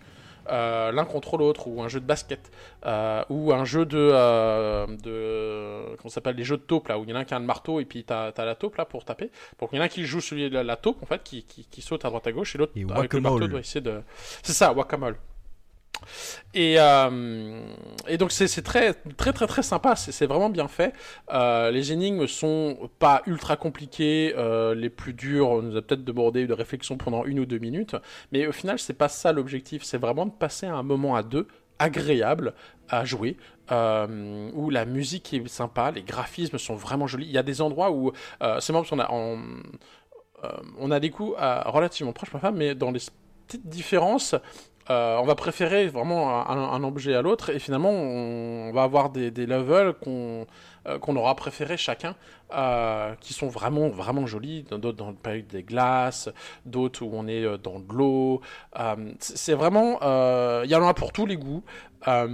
Et c'est c'est vraiment le- finalement l'instant de jouer ensemble qui fait toute la richesse de ce jeu euh, Qu'est-ce que je peux rajouter? Je rajouterais euh, que euh, l'histoire en elle-même, on discutait en, en- en offline avec Jérôme. Ouais, vous m'avez moi, j'ai joué avec ma ouais. femme, mais on peut jouer concrètement avec nos enfants aussi. À partir du moment où ils ont un peu l'habitude de, de, de jeux de plateforme ou ce genre de choses, il y a le propos est grave parce qu'on parle quand même de la séparation des parents, etc., avec un, enfant, etc. Mais il, a, il est amené euh, avec légèreté. Euh, la, psychologie, je dirais presque à deux balles de, du docteur Hakim, sert juste de propos à, progresser dans le truc. Il y a des fonds de vérité, mais il ne s'agit pas trop de se prendre la tête non plus là-dessus. Euh, c'est juste, c'est- comme une excuse à finalement avoir des, des, des, des level design différents, etc., des, diverses variés. Et, et ce qui fait le jeu vraiment, vraiment, enfin, vraiment bon. Euh, j'ai pas, j'ai pas d'autres termes. C'est juste, euh, il faut y jouer à deux pour se rendre compte à quel point ce jeu est bon. Euh, de l'extérieur, bon, les graphismes sont sympas. Euh, les, les, le- le- le- les, difficultés ou l'histoire de, de, de, comment dire de progression sont ce qu'elles sont. C'est pas c'est pas ultra compliqué non plus, mais c'est finalement le fait de pouvoir jouer à deux euh, dans ce cadre-là qui est, qui est sympa, euh, avec toujours des, des, des moments assez rigolos parce que bah mettons on doit tenir une plateforme pour que, pour que ton euh, par exemple, moi, je devais euh, tenir une plateforme pour que May puisse passer, et puis sans faire exprès, tu sais, je, je, je, j'avais pas la bonne séquence, je faisais tomber May, et je la tuais instantanément. Et puis, c'est, t'a- t'avais une réflexion dans le jeu qui disait, tu sais, je, je saurais pas donner l'exemple, mais c'est comme des pics en disant, tu pourrais faire attention à, à pas me faire tomber, ou oui, comme d'habitude, tu Mhm. vas encore laisser tomber, ou des trucs de genre. Euh, c'est ça, c'est ça, c'est très très très rigolo. euh, euh, là, par exemple, dans l'image, il y y a le, le, le-. Si tu vas sur la scie sauteuse, tu vas faire pouf. Et tu sais, c'est quelque chose que je que j'avais pas encore eu, par exemple, de, de me faire couper en deux par une scie sauteuse. Il y a toujours un aspect très humoristique dans, cette histoire-là. Et, et voilà. Donc en fait, je je veux pas trop y passer de temps, mais c'est vraiment un, truc à faire à deux. Euh, moi, j'ai eu la chance de pouvoir le faire avec ma, mon épouse à côté. Le jeu est fait aussi pour que tu puisses jouer avec un copain. Donc, tu l'invites euh, par internet, en fait. Il n'a pas besoin d'avoir sa copie du jeu pour jouer avec toi dessus. Donc, tu peux l'inviter à jouer. Euh, mais c'est nécessairement à deux, et finalement, c'est. Bah, c'est bien. de pouvoir jouer à deux à un jeu comme ça, en coordination, en coopération. Euh, c'est vraiment bien fait. Euh, voilà, donc les, les parents sont humains, euh, ce qui fait que de temps en temps, tu as juste envie de les claquer parce qu'ils sont paraissent stupides dans leur réaction, mais c'est ainsi fait. Euh, et, euh, et voilà, donc c'est vraiment euh, un très très bon jeu que je recommande à tout le monde. Il avait, il, avait, euh, bah, il a été élu GOTY, je crois, la- l'année dernière là. Mais, ça, euh, mais c'est vraiment un bon jeu euh, que je recommande à tout le monde qui a envie de passer un bon moment tranquillement en famille sans prise de tête. Euh, je pense que c'est vraiment un jeu qu'il faut habiter sans prise de tête. Il faut pas que ça soit euh, parce que c'est complètement contre-productif que ça soit par exemple là, bah, tu sais, tu joues avec quelqu'un et puis tu, tu- finalement tu dis bah ouais mais tu sais fais attention ou ça fait 150 fois que tu réussis ces Mhm. trucs. Au pire tu t'arrêtes puis tu, recommences une autre fois, c'est pas grave. Euh, en plus il est relativement long. Euh, je pense qu'on on y a bien dû y passer un 20-25 heures là à deux. Ah ouais, Euh, quand Il y a même. des passages qui ont été un peu plus. Ah, a- J'étais très, très surpris par la longévité du jeu. Euh, je m'attendais à ce qu'il y ait genre peut-être 5-6 levels, et puis au final, euh, il a bien d'avoir euh, 10, 10 à 15, entre 10 et 15, euh, avec des boss divers et variés. Donc de temps en temps, là, là, le boss va être. euh, une caisse à outils ou un aspirateur, ça c'est dans les débuts. Euh, après, ça va être euh, un bourdon, un bourdon mécanique, je crois que je l'ai fait l'aspirateur. Et, euh, et, et donc c'est très, très rigolo. Euh, c'est ça. Le, seul moment un peu compliqué, et encore une fois, c'est juste. euh, Il y en a où on a eu des difficultés parce que euh, justement on, on, mourait régulièrement. Mais au finalement, une fois que tu as réussi à passer une phase, quand on recommençait, on recommençait euh, genre à la phase 2. On n'était pas obligé de recommencer au tout début. Et, c'est vrai que ça, aide, notamment quand on joue avec quelqu'un qui n'a pas forcément l'habitude de jouer aux jeux vidéo. Mais ce que, je veux dire, et je pense que c'est là le point le plus important, c'est que c'est vraiment le jeu idéal pour initier qui que ce soit qui n'a pas tant l'habitude de jouer aux jeux vidéo, qui n'est pas trop fan de, de jeux vidéo en règle Ouais. générale, à venir essayer. Euh, c'est, viens avec moi, regarde, essaye un petit peu, on, on fait une partie à deux et, et- et tu vas voir. Et au final, on se prend rapidement au jeu. Euh, c'est, vraiment bien fait comme une initiation pour amener, euh, amener quelqu'un. Et je pense que c'est tout aussi agréable quand eh bien, on, on est tous les deux à, à savoir jouer aux jeux vidéo. C'est juste qu'on on va probablement qu'on, enfin, passer à travers le jeu assez facilement. Mais en dehors de ça, ça ne nous empêchera pas de profiter de- de- du graphisme, de l'histoire, et puis euh, voilà, du, du côté un peu humoristique. Là, ça c'est le, le, le- le- le Book of Love, c'est le, Dr Hakim, Ouais. avec son un accent euh, espagnol très très rigolo. Euh, donc euh, voilà, donc après, nous, c'est vrai qu'on l'a regardé en, on était en VOST. Euh, je sais pas s'il il est en français. Euh, je sais plus. Je sais plus mais si le- français. Mais en tout cas, les, les acteurs ou, ou en tout cas le- le- les voix sont, sont vraiment bien faites Hmm. et, euh, et- et profitent de, de- vraiment du. euh, c'est bon très bien scénarisé. C'est voilà, c'était un très bon doublage et c'est- vraiment bien incarné. Et voilà. Et puis c'est euh, voilà, il y a des aspects un peu choupinous, d'autres un peu plus voilà. bon. Ok. Donc voilà, c'est vraiment un jeu que je vous propose, que je vous conseille. C'est, euh, je sais bien qu'il faut deux personnes et c'est peut-être ça peut-être qui va bloquer chacun, mais euh, Ouais, bah voilà, oui, avec des, donc avec voilà, des ouais, enfants, avec une connaissance, n'importe quoi. Il faut avoir le même support de la console. je- Euh, je jouer sais pas si en étant par exemple sur PlayStation, tu peux inviter quelqu'un sur Xbox. Je vois pas comment ça serait possible. Euh, donc il faut forcément avoir le même support. Mais euh, mais mais voilà, il y a, il y a cet avantage et c'est vraiment bien fait. Mm, mm, mm. Ok, ok. Euh, je rajoute que c'est donc Joseph Fares qui est, euh, qui est à la tête de ça. Joseph Fares qui euh, donc a fait l'excellentissime euh, Brothers A Tale of Two Sons que j'avais, je vous avais vivement conseillé dans les premiers euh, Papa à quoi tu joues. Euh, et c'est lui qui a fait aussi A Way Out que je n'ai toujours pas fait non plus, qui est toujours un jeu qui se joue à deux. Bah, Brothers A Tale of Two, Two Sons, ça se jouait à, ça jouait tout seul, mais on dirigeait deux personnages avec une seule manette, un personnage par joystick, tandis que Way Out, on avait un personnage chacun. Donc Et après, il y, a- il y a quand même des trucs. euh, Enfin, le, le jeu est bien d'accord. On n'est pas forcément toujours en 3D. Ça aussi qu'il faut voir, c'est que de temps en temps, il y, a des, y en a un qui va avoir en 3D. Typiquement, un, un des, des, des levels, je suis, je, j'étais donc euh, Cody et donc je dirigeais des, euh, des clous. Et puis euh, May, elle avait un marteau derrière. Et en fait, elle, elle avait son écran, c'était un écran 2D de plateforme où en fait, elle devait sauter à gauche, à droite, etc. Et moi, je devais planter les clous au bon moment pour qu'on puisse s'accrocher et passer d'une plateforme à l'autre. Et donc moi, je visais comme un TPS. Et puis elle, elle était sur un jeu de plateforme 2D euh, classique. D'accord, ouais. ouais. Donc il y a des alternatives comme ça. Après, il y avait des, des, des runners où en fait tu es sur des, des rails, puis tu dois sauter, tu dois t'accroupir, tu dois passer d'un rail à l'autre pour éviter des obstacles. Donc il y a une foison de. de, de- Le, le level design est juste excellent. Je sais pas qui ce qui a conçu ça, mais ils sont, euh, il, est riche, il est différent, il est varié. Euh, tu tu t'ennuies pas en fait, tu peux pas t'ennuyer. Ouais. Et, euh, et c'est ce qui fait que ce, ce jeu est- est- est vraiment intéressant et puis accessible à tous. Ok, ok. Ok. euh, et donc c'est, euh, moi je l'ai pas dit. euh, moi sur quoi c'était dispo. Toi c'est dispo donc sur à peu près tout, je crois. Pas sur Switch, pas mais- peut-être, je sais je pas. sais saurais pas. je regarde. mais je crois qu'il est dispo sur, enfin il est dispo sur PC, c'est sûr, sur PlayStation et Xbox, mais il me semble que sur Switch non. Après à confirmer. Euh, Non, je le vois pas sur Switch, en effet, oui. Donc voilà. Euh, Jérôme, après euh, ces deux jeux qui sont euh, quand même assez, euh, assez euh, sympas émotionnellement, euh, toi tu as une proposition assez différente à nous faire euh, apparemment. Ouais, moi je vais vous parler de- d'un petit jeu. euh, je sais pas si beaucoup en ont entendu parler, mais je pense que oui, parce qu'il a quand même eu bonne presse. euh, qui s'appelle Si, si, si, si. Inscription. Euh, et en fait, Inscription, donc c'est un petit jeu. euh, alors, j'ai plus les développeurs et, tout ça, hein, vous m'excuserez, euh, j'ai pas tout relevé. Euh, mais c'est un petit jeu qui va mélanger plusieurs styles de jeu.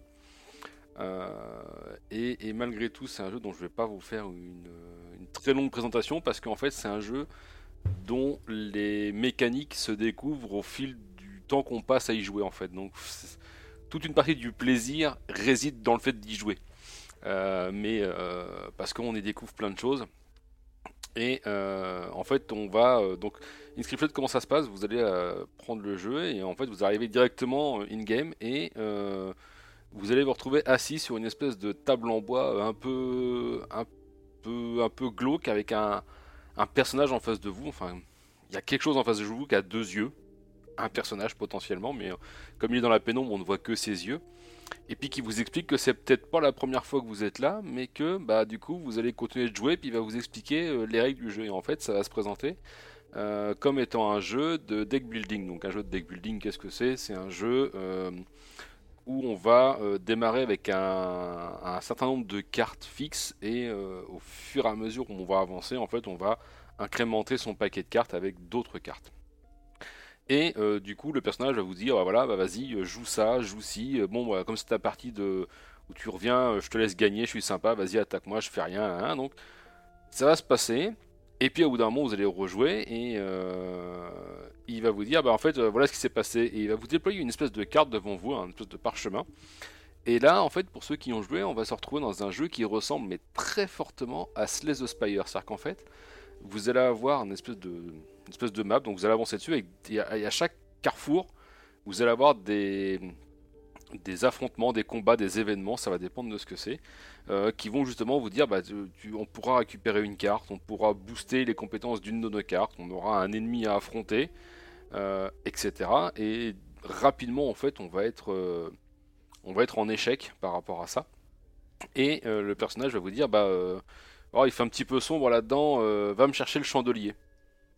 Et là, tu sais, bah, le chandelier de, quoi, qu'est-ce Et en fait, on va s'apercevoir qu'on peut se lever de la table et déambuler dans une espèce de petite cabane, en fait. Euh, Du coup, euh, on, on va se déplacer, puis on s'aperçoit que dans cette cabane, en fait, eh ben, il y a plein de choses avec lesquelles on va pouvoir interagir, mais qui pour l'instant nous sont bloquées. Pardon. Euh, donc je, dirais plein de choses, mais je vous dirai pas, euh, je vous dirai pas quoi. hein, vous le découvrez. Mais on arrive à un moment où on ramène ce chandelier. on le pose sur la table. Et il dit bon bah voilà regarde il y a deux bougies bah, tu viens de perdre une fois donc c'était je te laisse encore une chance et hop il y a une bougie qui s'éteint donc on comprend très vite qu'en fait bah, les bougies ça va être notre compteur de vie et forcément on continue d'avancer dans l'histoire jusqu'à arriver au bout de la map sur laquelle se situe un boss pardon attendez j'ai un truc dans la gorge, je suis désolé. Euh, et euh, comment dire? Et on va affronter le truc et euh, il y a énormément de chances à ce que vous perdiez. Et là, en fait, il va souffler la deuxième bougie et il va vous emmener dans un coin. Et je vous dirai pas ce qui se passe, vous découvrirez, mais ça se finit pas très bien. et puis, on repop à cette même table avec ce même personnage en face et on recommence et on reprend une partie en fait. Mais on s'aperçoit que les cartes de départ sont pas tout à fait les mêmes, la map sur laquelle on va jouer n'est pas tout à fait la même, les événements qu'on va rencontrer ne sont pas tout à fait les mêmes, et il y a une carte qui se met à nous parler. Donc en fait, on a une carte dans la main et la carte elle nous dit un truc. Et là, euh, qu'est-ce qui se passe en fait? Tu comprends que là, enfin, on comprend rapidement que c'est peut-être pas tout à fait un jeu normal de deck building. Il y a peut-être d'autres trucs derrière. Et, euh, et en fait, bah, je vais pas vraiment en parler beaucoup, beaucoup plus parce que tout le plaisir du jeu, comme je vous l'ai dit au début, réside dans le fait de, euh, bah, de découvrir ce qui va se passer, de suivre ce qui se passe dans les cartes, de ce qu'elles vont raconter, d'essayer de gagner tant bien que mal. Il y a plein de mécaniques qui vont s'incrémenter là-dedans, il y a plein de styles de jeu, il y a des énigmes, il y a des petits trucs.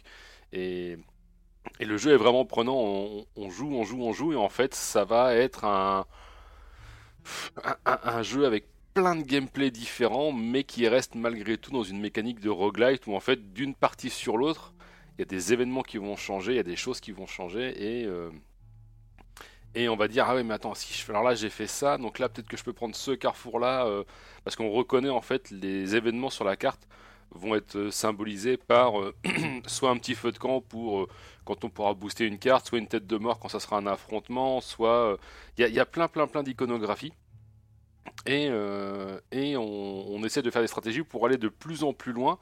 Parce qu'évidemment, comme dans Slay the Spire, quand vous avez fini une map et que vous avez réussi à défaire le boss, et eh ben vous avez une autre map avec un autre environnement, vous découvrez de nouveaux événements avec un nouveau boss et ainsi de suite en fait. Donc j'ai pas encore euh, euh, été au bout au bout du bout du bout du jeu, mais j'ai quand même pas mal avancé et, et franchement c'est un jeu qui est bien sympa et je ne sais toujours pas ce que ce qui est ou ce qu'est la chose en face de moi. Mais c'est vraiment un excellent jeu. Euh, j'en avais entendu parler beaucoup de bien et, franchement, ouais, il y a. C'est rafraîchissant, c'est bien sympa. Alors graphiquement, c'est un peu particulier, hein, faut, faut s'y faire. Mais, j'ai entendu euh, dire que c'était un peu déprimant aussi. Ouais, bah c'est. Oui, c'est. Alors déprimant. C'est. Ouais, c'est pas très gay quoi. Par rapport à un It Takes ou quoi, bon, c'est beaucoup moins coloré et, euh, et, et pour l'instant, toutes les parties que j'ai fait, ça se termine pas bien pour le personnage que l'on incarne, si tu veux. Donc euh, voilà, effectivement, partir de ce principe-là, c'est un peu déprimant. Mais on arrive à avancer et effectivement, il y a un secret autour de tout ça et je l'ai pas encore élucidé. Donc peut-être qu'effectivement, quand on arrive à élucider le secret, on... il y a un vrai coup de déprime, mais mais bon, il y a, plein de mécaniques et euh, et, le... il y a des trucs vraiment innovants où euh, ah non, je peux pas le dire parce que sinon ça va être. je peux pas. Il est pas très cher hein, euh, celui-là, je crois. Non, non, c'est un tout petit jeu qui est vraiment euh, assez, assez accessible. Euh, je sais plus, je vais regarder vite fait. Et il doit être en Alors on l'a par contre que sur PC. 15, 16 euros. C'est ça, mais il est régulièrement en promo. Moi, je l'ai eu. Alors d'ailleurs, vous pouvez l'avoir sur l'Epic Game Store en ce moment. Euh, il y a un truc, si vous vous abonnez à la newsletter, vous filez un bon d'achat de 10 euros pour les soldes d'hiver ou les fêtes lunaires ou je sais pas ce que c'est. Et du coup, moi, je l'ai eu avec ça. J'ai touché à 5 ou 6 euros, je crois, un truc comme ça. C'est vraiment. Ouais, ouais. C'est ça. Par contre, c'est que sur PC. C'est euh, Steam, GOG, Epic et euh, Humble Store. Mm, mm. Et donc, c'est par le. C'est donc pour ceux qui ne sont pas sur le live, euh, c'est par le créateur de Pony Island. Pony Island qui est un jeu que j'avais testé, euh, qui est un jeu très très bizarre, euh, qui fait croire que au début il est un jeu très, enfin voilà, un jeu de poney. Et alors que en fait non, euh, c'est un jeu complètement méta où il faut que tu arrives à hacker du, le truc de, euh, enfin il, faut que tu arrives à casser le jeu pour euh, rentrer dans le jeu. Enfin, je suis pas allé très très loin dans le jeu. C'est d'ailleurs Fabien qui me l'avait conseillé. Mais et, et- je me suis toujours dit mais il faut que j'aille plus loin dans ce jeu, bon sang. Et ben voilà l'occasion de m'y remettre avant de, de me mettre sur Inscription. Donc voilà, donc, euh, et, et je pense que ça reste dans la même veine de Pony Island, à savoir que ce sont des jeux un peu extraterrestres qui mélangent plein de choses. Et c'est pas pour tout le monde, ça je l'entends bien, mais par contre, euh, ouais, si on est un peu friand euh, de découvrir des choses qui sortent de l'ordinaire au niveau, au niveau gameplay, qui mélangent plein de choses, ouais, je me dis, c'est du. Ça pourrait bêtement se résumer à un, un roguelite, un deck building de ro- en roguelite comme le fait Slay the Spire, mais c'est tellement plus que ça que bon, voilà quoi. ok, Voilà, voilà. Ok, ok. Euh, eh bien, euh, en jeu du mois, euh, c'est l'heure de faire le bilan. Et donc, nous, nous vous avons proposé Psychonauts 2, qui est disponible sur le Game Pass ou sinon euh, sur, euh, sur euh, n'importe quoi, sur Steam, sur Xbox et PlayStation 4. Euh, It Takes Two, pas sur le Game Pass. Si, il est sur le Game Pass, It Takes, It Takes Two en plus. Si, si. Si, si, si, si. Donc pareil, hein, il y a PS4, PS5, Xbox One Series et PC. Oui, t'allais dire Jérôme? Non, non, il est avec le. En fait, il est dans le Game Pass parce qu'il fait partie de l'offre mutualisée Game Pass y est plus Ouais. en fait. Voilà, c'est ça. Et donc euh, Inscription qui lui est disponible sur PC euh, uniquement. Et qui est d'une euh, ambiance tout autre. Voilà. Voilà pour nos jeux du mois. Eh bien, allons tranquillement mais sûrement dans la dernière partie de l'émission pour parler de nos et quoi d'autre ce mois-ci.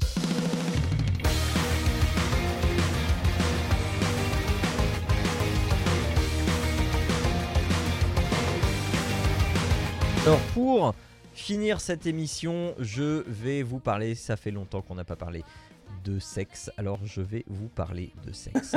Euh, puisque je vais vous parler de euh, d'une série que j'aime énormément qui s'appelle Sex Education, euh, qui est une série Netflix dans la- en trois saisons. Pour l'instant, en trois saisons, la saison 4 va arriver. Euh, et donc on suit, euh, euh, alors ça se passe en Angleterre, et on suit les aventures euh, de, de- d'adolescents qui sont dans, u- dans un, collège, lycée, on va dire plutôt lycée, dans un lycée, et on va suivre le- leur pérégrination euh, d'adolescents, leur vie amoureuse euh, et sexuelle, mais euh, chaque, chacun et chacune de ces personnages sont des personnages qui sont très bien traités et qui ont une personnalité propre. Euh, ah oui, qui ont une personnalité propre et avec une histoire aussi familiale particulière qu'on ne connaît pas forcément dès le départ de la série. Mais donc on a Otis Milburn qui est le personnage principal de la série. Euh, qui est le fils de euh, Gene Milburn, qui est joué par Gillian Anderson, donc ex-agent Scully de X-Files. Euh, et euh, Jean Milburn, c'est une sexologue complètement décomplexée. et, et, donc qui peut, de ce que ça induit de, décomplexage, de malaisance vis-à-vis de son fils, et enfin voilà. Euh, donc c'est déjà euh, un couple de personnages très drôle à suivre. Son meilleur ami, euh, qui lui est un gay, tout ce qu'on peut plus, enfin tout ce qui on peut faire de plus gay, et en plus c'est un afro. Donc avec avec donc des enfin des une culture alors je sais plus de quel pays africain est de sa, est sa famille mais en tout cas à un moment il, va dans le pays de sa famille pour euh, le mariage de quelqu'un de sa famille et donc là-bas ils savent pas qu'il est gay enfin euh, voilà. Mais euh, et et il y a enfin je vais pas citer tous les personnages il y a il y a Adam il y a euh, qui est le fils du directeur de l'école, et le, directeur de l'école qui lui aussi est un personnage à part entière, euh, très conservateur, euh, machin. Adam qui est un personnage qui va évoluer mais d'une façon absolument folle au fil des trois saisons. Des personnages qui vont arriver, et donc ça fait un état de, un état de la sexualité aujourd'hui qui est extrêmement juste, extrêmement juste euh, par rapport euh, à l'adolescence. Et donc, c'est quelque chose que tu peux conseiller à ton ado euh, sans, sans problème. Euh, c'est pas forcément quelque chose que tu vas regarder avec ton ado, hein, ça dépend de la relation que tu as avec ton ado, mais c'est vraiment, ça parle de sexualité, de relations amoureuses, de relations humaines d'une façon absolument magistrale. On suit, c'est pour, pour euh, juste pour euh, f- faire une phrase euh, qui est emblématique. En fait, les euh, j'aime pas trop euh, les histoires d'amour adolescentes et les dramas entre adolescents, machin, ça me saoule. Ça me saoule quelque chose de bien, même entre adolescents ou entre adultes, ça me saoule. Euh, ici, mais ça sonne d'une justesse, c'est formidable. Euh, on a des personnages qui vont se, tourner autour, qui vont euh, se croiser sans jamais réussir à se trouver. Et donc, le, et, euh, le, en fait, tout part d'un événement qui est que Otis, étant fils de sexologue, il a une connaissance sur la sexualité assez, assez complète. Et il va rencontrer Maeve, qui, euh, elle, est une fille euh, un, peu, euh, un peu paumée, qui est une fille brillante, mais qui a eu un contexte familial qui, qui ne l'a absolument pas aidée. C'est un peu une marginale, elle, doit, elle doit se prendre en main toute seule, enfin voilà. Et les deux vont former un, duo improbable et ils vont mettre en place dans des vieilles toilettes désaffectées une- des consultations de sexologiques pour euh, de- donc qui sont anonymes euh, puisque euh, ça va marcher à la manière d'un confessionnal. Et euh, de là euh, vont découler plein plein de d'histoires de trames euh, qui vont se suivre jusqu'à la saison 3 et euh, après euh, la saison 4 mais j'ai jamais eu autant envie de savoir la suite d'une relation euh, avec euh, enfin sur une série quoi. C'est euh, magistral. Voilà c'est magistral. Je ne peux que vous conseiller de la regarder. Donc si vous avez des jeunes enfants c'est un peu cru euh, donc Oui, un peu cru, ouais. alors autant euh, euh, tu l'as vu toi Arnaud? Oui, oui, moi j'adore aussi la série. euh, justement, Ouais. je- ça- tout part de- du, du cabinet là. Je me rappelle plus comment il s'appelle ça, mais le, le- le cabinet de, de sexologie. euh, Bah, les consultes C'est ça, les consultations. Mais en fait, euh, il faut comprendre aussi euh, qu'ils sont quelque part obligés de faire ça parce qu'en fait, le, le Oui. carcan de l'école euh, est complètement à côté de la plaque quand il s'agit de justement essayer d'éduquer. Et c'est pour ça que c'est bien, le nom porte bien, c'est Sex Education. C'est que Voilà. ils ils ont de, tout, même les, les, les, euh, les lycéens ont, sont, sont- ont des préjugés ou des incompréhensions ou des, des trucs qu'ils ne comprennent pas. des Parce que ils- méconnaissances c'est des méconnaissances plutôt. Et donc en fait, Maeve et Otis sont là pour finalement essayer de compléter ça. Et par ce biais-là, pour bah Maeve se, se fait un petit revenu que- dont elle a besoin. Euh, et puis euh, et puis voilà. Donc c'est vrai que c'est très rigolo. Et puis euh, il y a, il y a des, des, des situations qui sont complètement ubuesques. Et puis je, je, je trouve je, je trouve cette série excellente. C'est euh, Ouais. Il y a, y a- il y a vraiment pas ça. Donc là, là on a, on- dès que la saison 3 est sortie, on, on a avalé ça rapidement. Euh, on attend bah, du coup la suite maintenant. Euh, mais c'est, oui, c'est- vraiment bien fait. euh, C'est c'est très, très, très sympa, je trouve. voilà voilà Euh, Jérôme toi tu l'avais vu ou pas? Non, pas du tout. D'accord bah écoute euh, Pas du je, tout, pas du tout. Faudrait que je m'y te la conseille euh, euh, vivement Oui, je- pareil. je serai tout seul. Conseil, Voilà, conseil, conseil vivement. Ouais, ouais. Elle est vraiment bien faite. Ouais, voilà parce que on a c'est- beaucoup rigolé, donc, en euh, tout cas. Ouais, je disais c'est pas euh, juste euh, pour les scènes de sexe qu'il faut euh, éloigner les enfants. Il y a aussi des trucs assez crus avec avec du caca, avec Ah ouais. avec, de, avec de la violence. Enfin c'est voilà c'est mais voilà c'est- toujours bien fait et fait intelligemment et voilà ça fonctionne très très bien. Voilà Ouais, voilà. c'est- Euh, bien, fait- c'est bien fait, mais pour le coup, euh, non, on n'a pas trop regardé ça avec nos enfants, juste pour pas encore avoir le- les, les questions de mais de quoi il parle là C'est plus ce, ce côté-là qu'on a un peu esquivé, j'avouerais, lâchement. Et euh, Mais Ouais. Et donc, et, si vous êtes un peu en retard sur euh, la, la sexualité aujourd'hui, vous allez peut-être vous prendre une petite claque. Donc, attention aussi, vous êtes prévenus. Et c'est parce que je trouve qu'il y a un exemple qui est, qui est génial, c'est que c'est genre, euh, il y a un moment, il y a, il y a une MST qui, euh, qui, tra- qui est à- à- Ouais. dans, le, dans, dans le lycée, je sais plus ce que c'est, peut-être une chlamydia ou un truc de genre. Et Ouais, puis tout- les, toutes les, tous les élèves partent, pètent un, un câble, genre, euh, il faut passer en quarantaine, me touche pas parce que je vais l'avoir. Il y a aucun, aucune personne qui se dit non, mais il faut avoir un accès sexuel. Sans ça, ça, ça, trans- ça se transmettra pas comme ça. Euh, Voilà. Et euh, il, il part du principe que voilà, si tu te fais un- un- juste embrasser quelqu'un, ça va être, ça va le passer.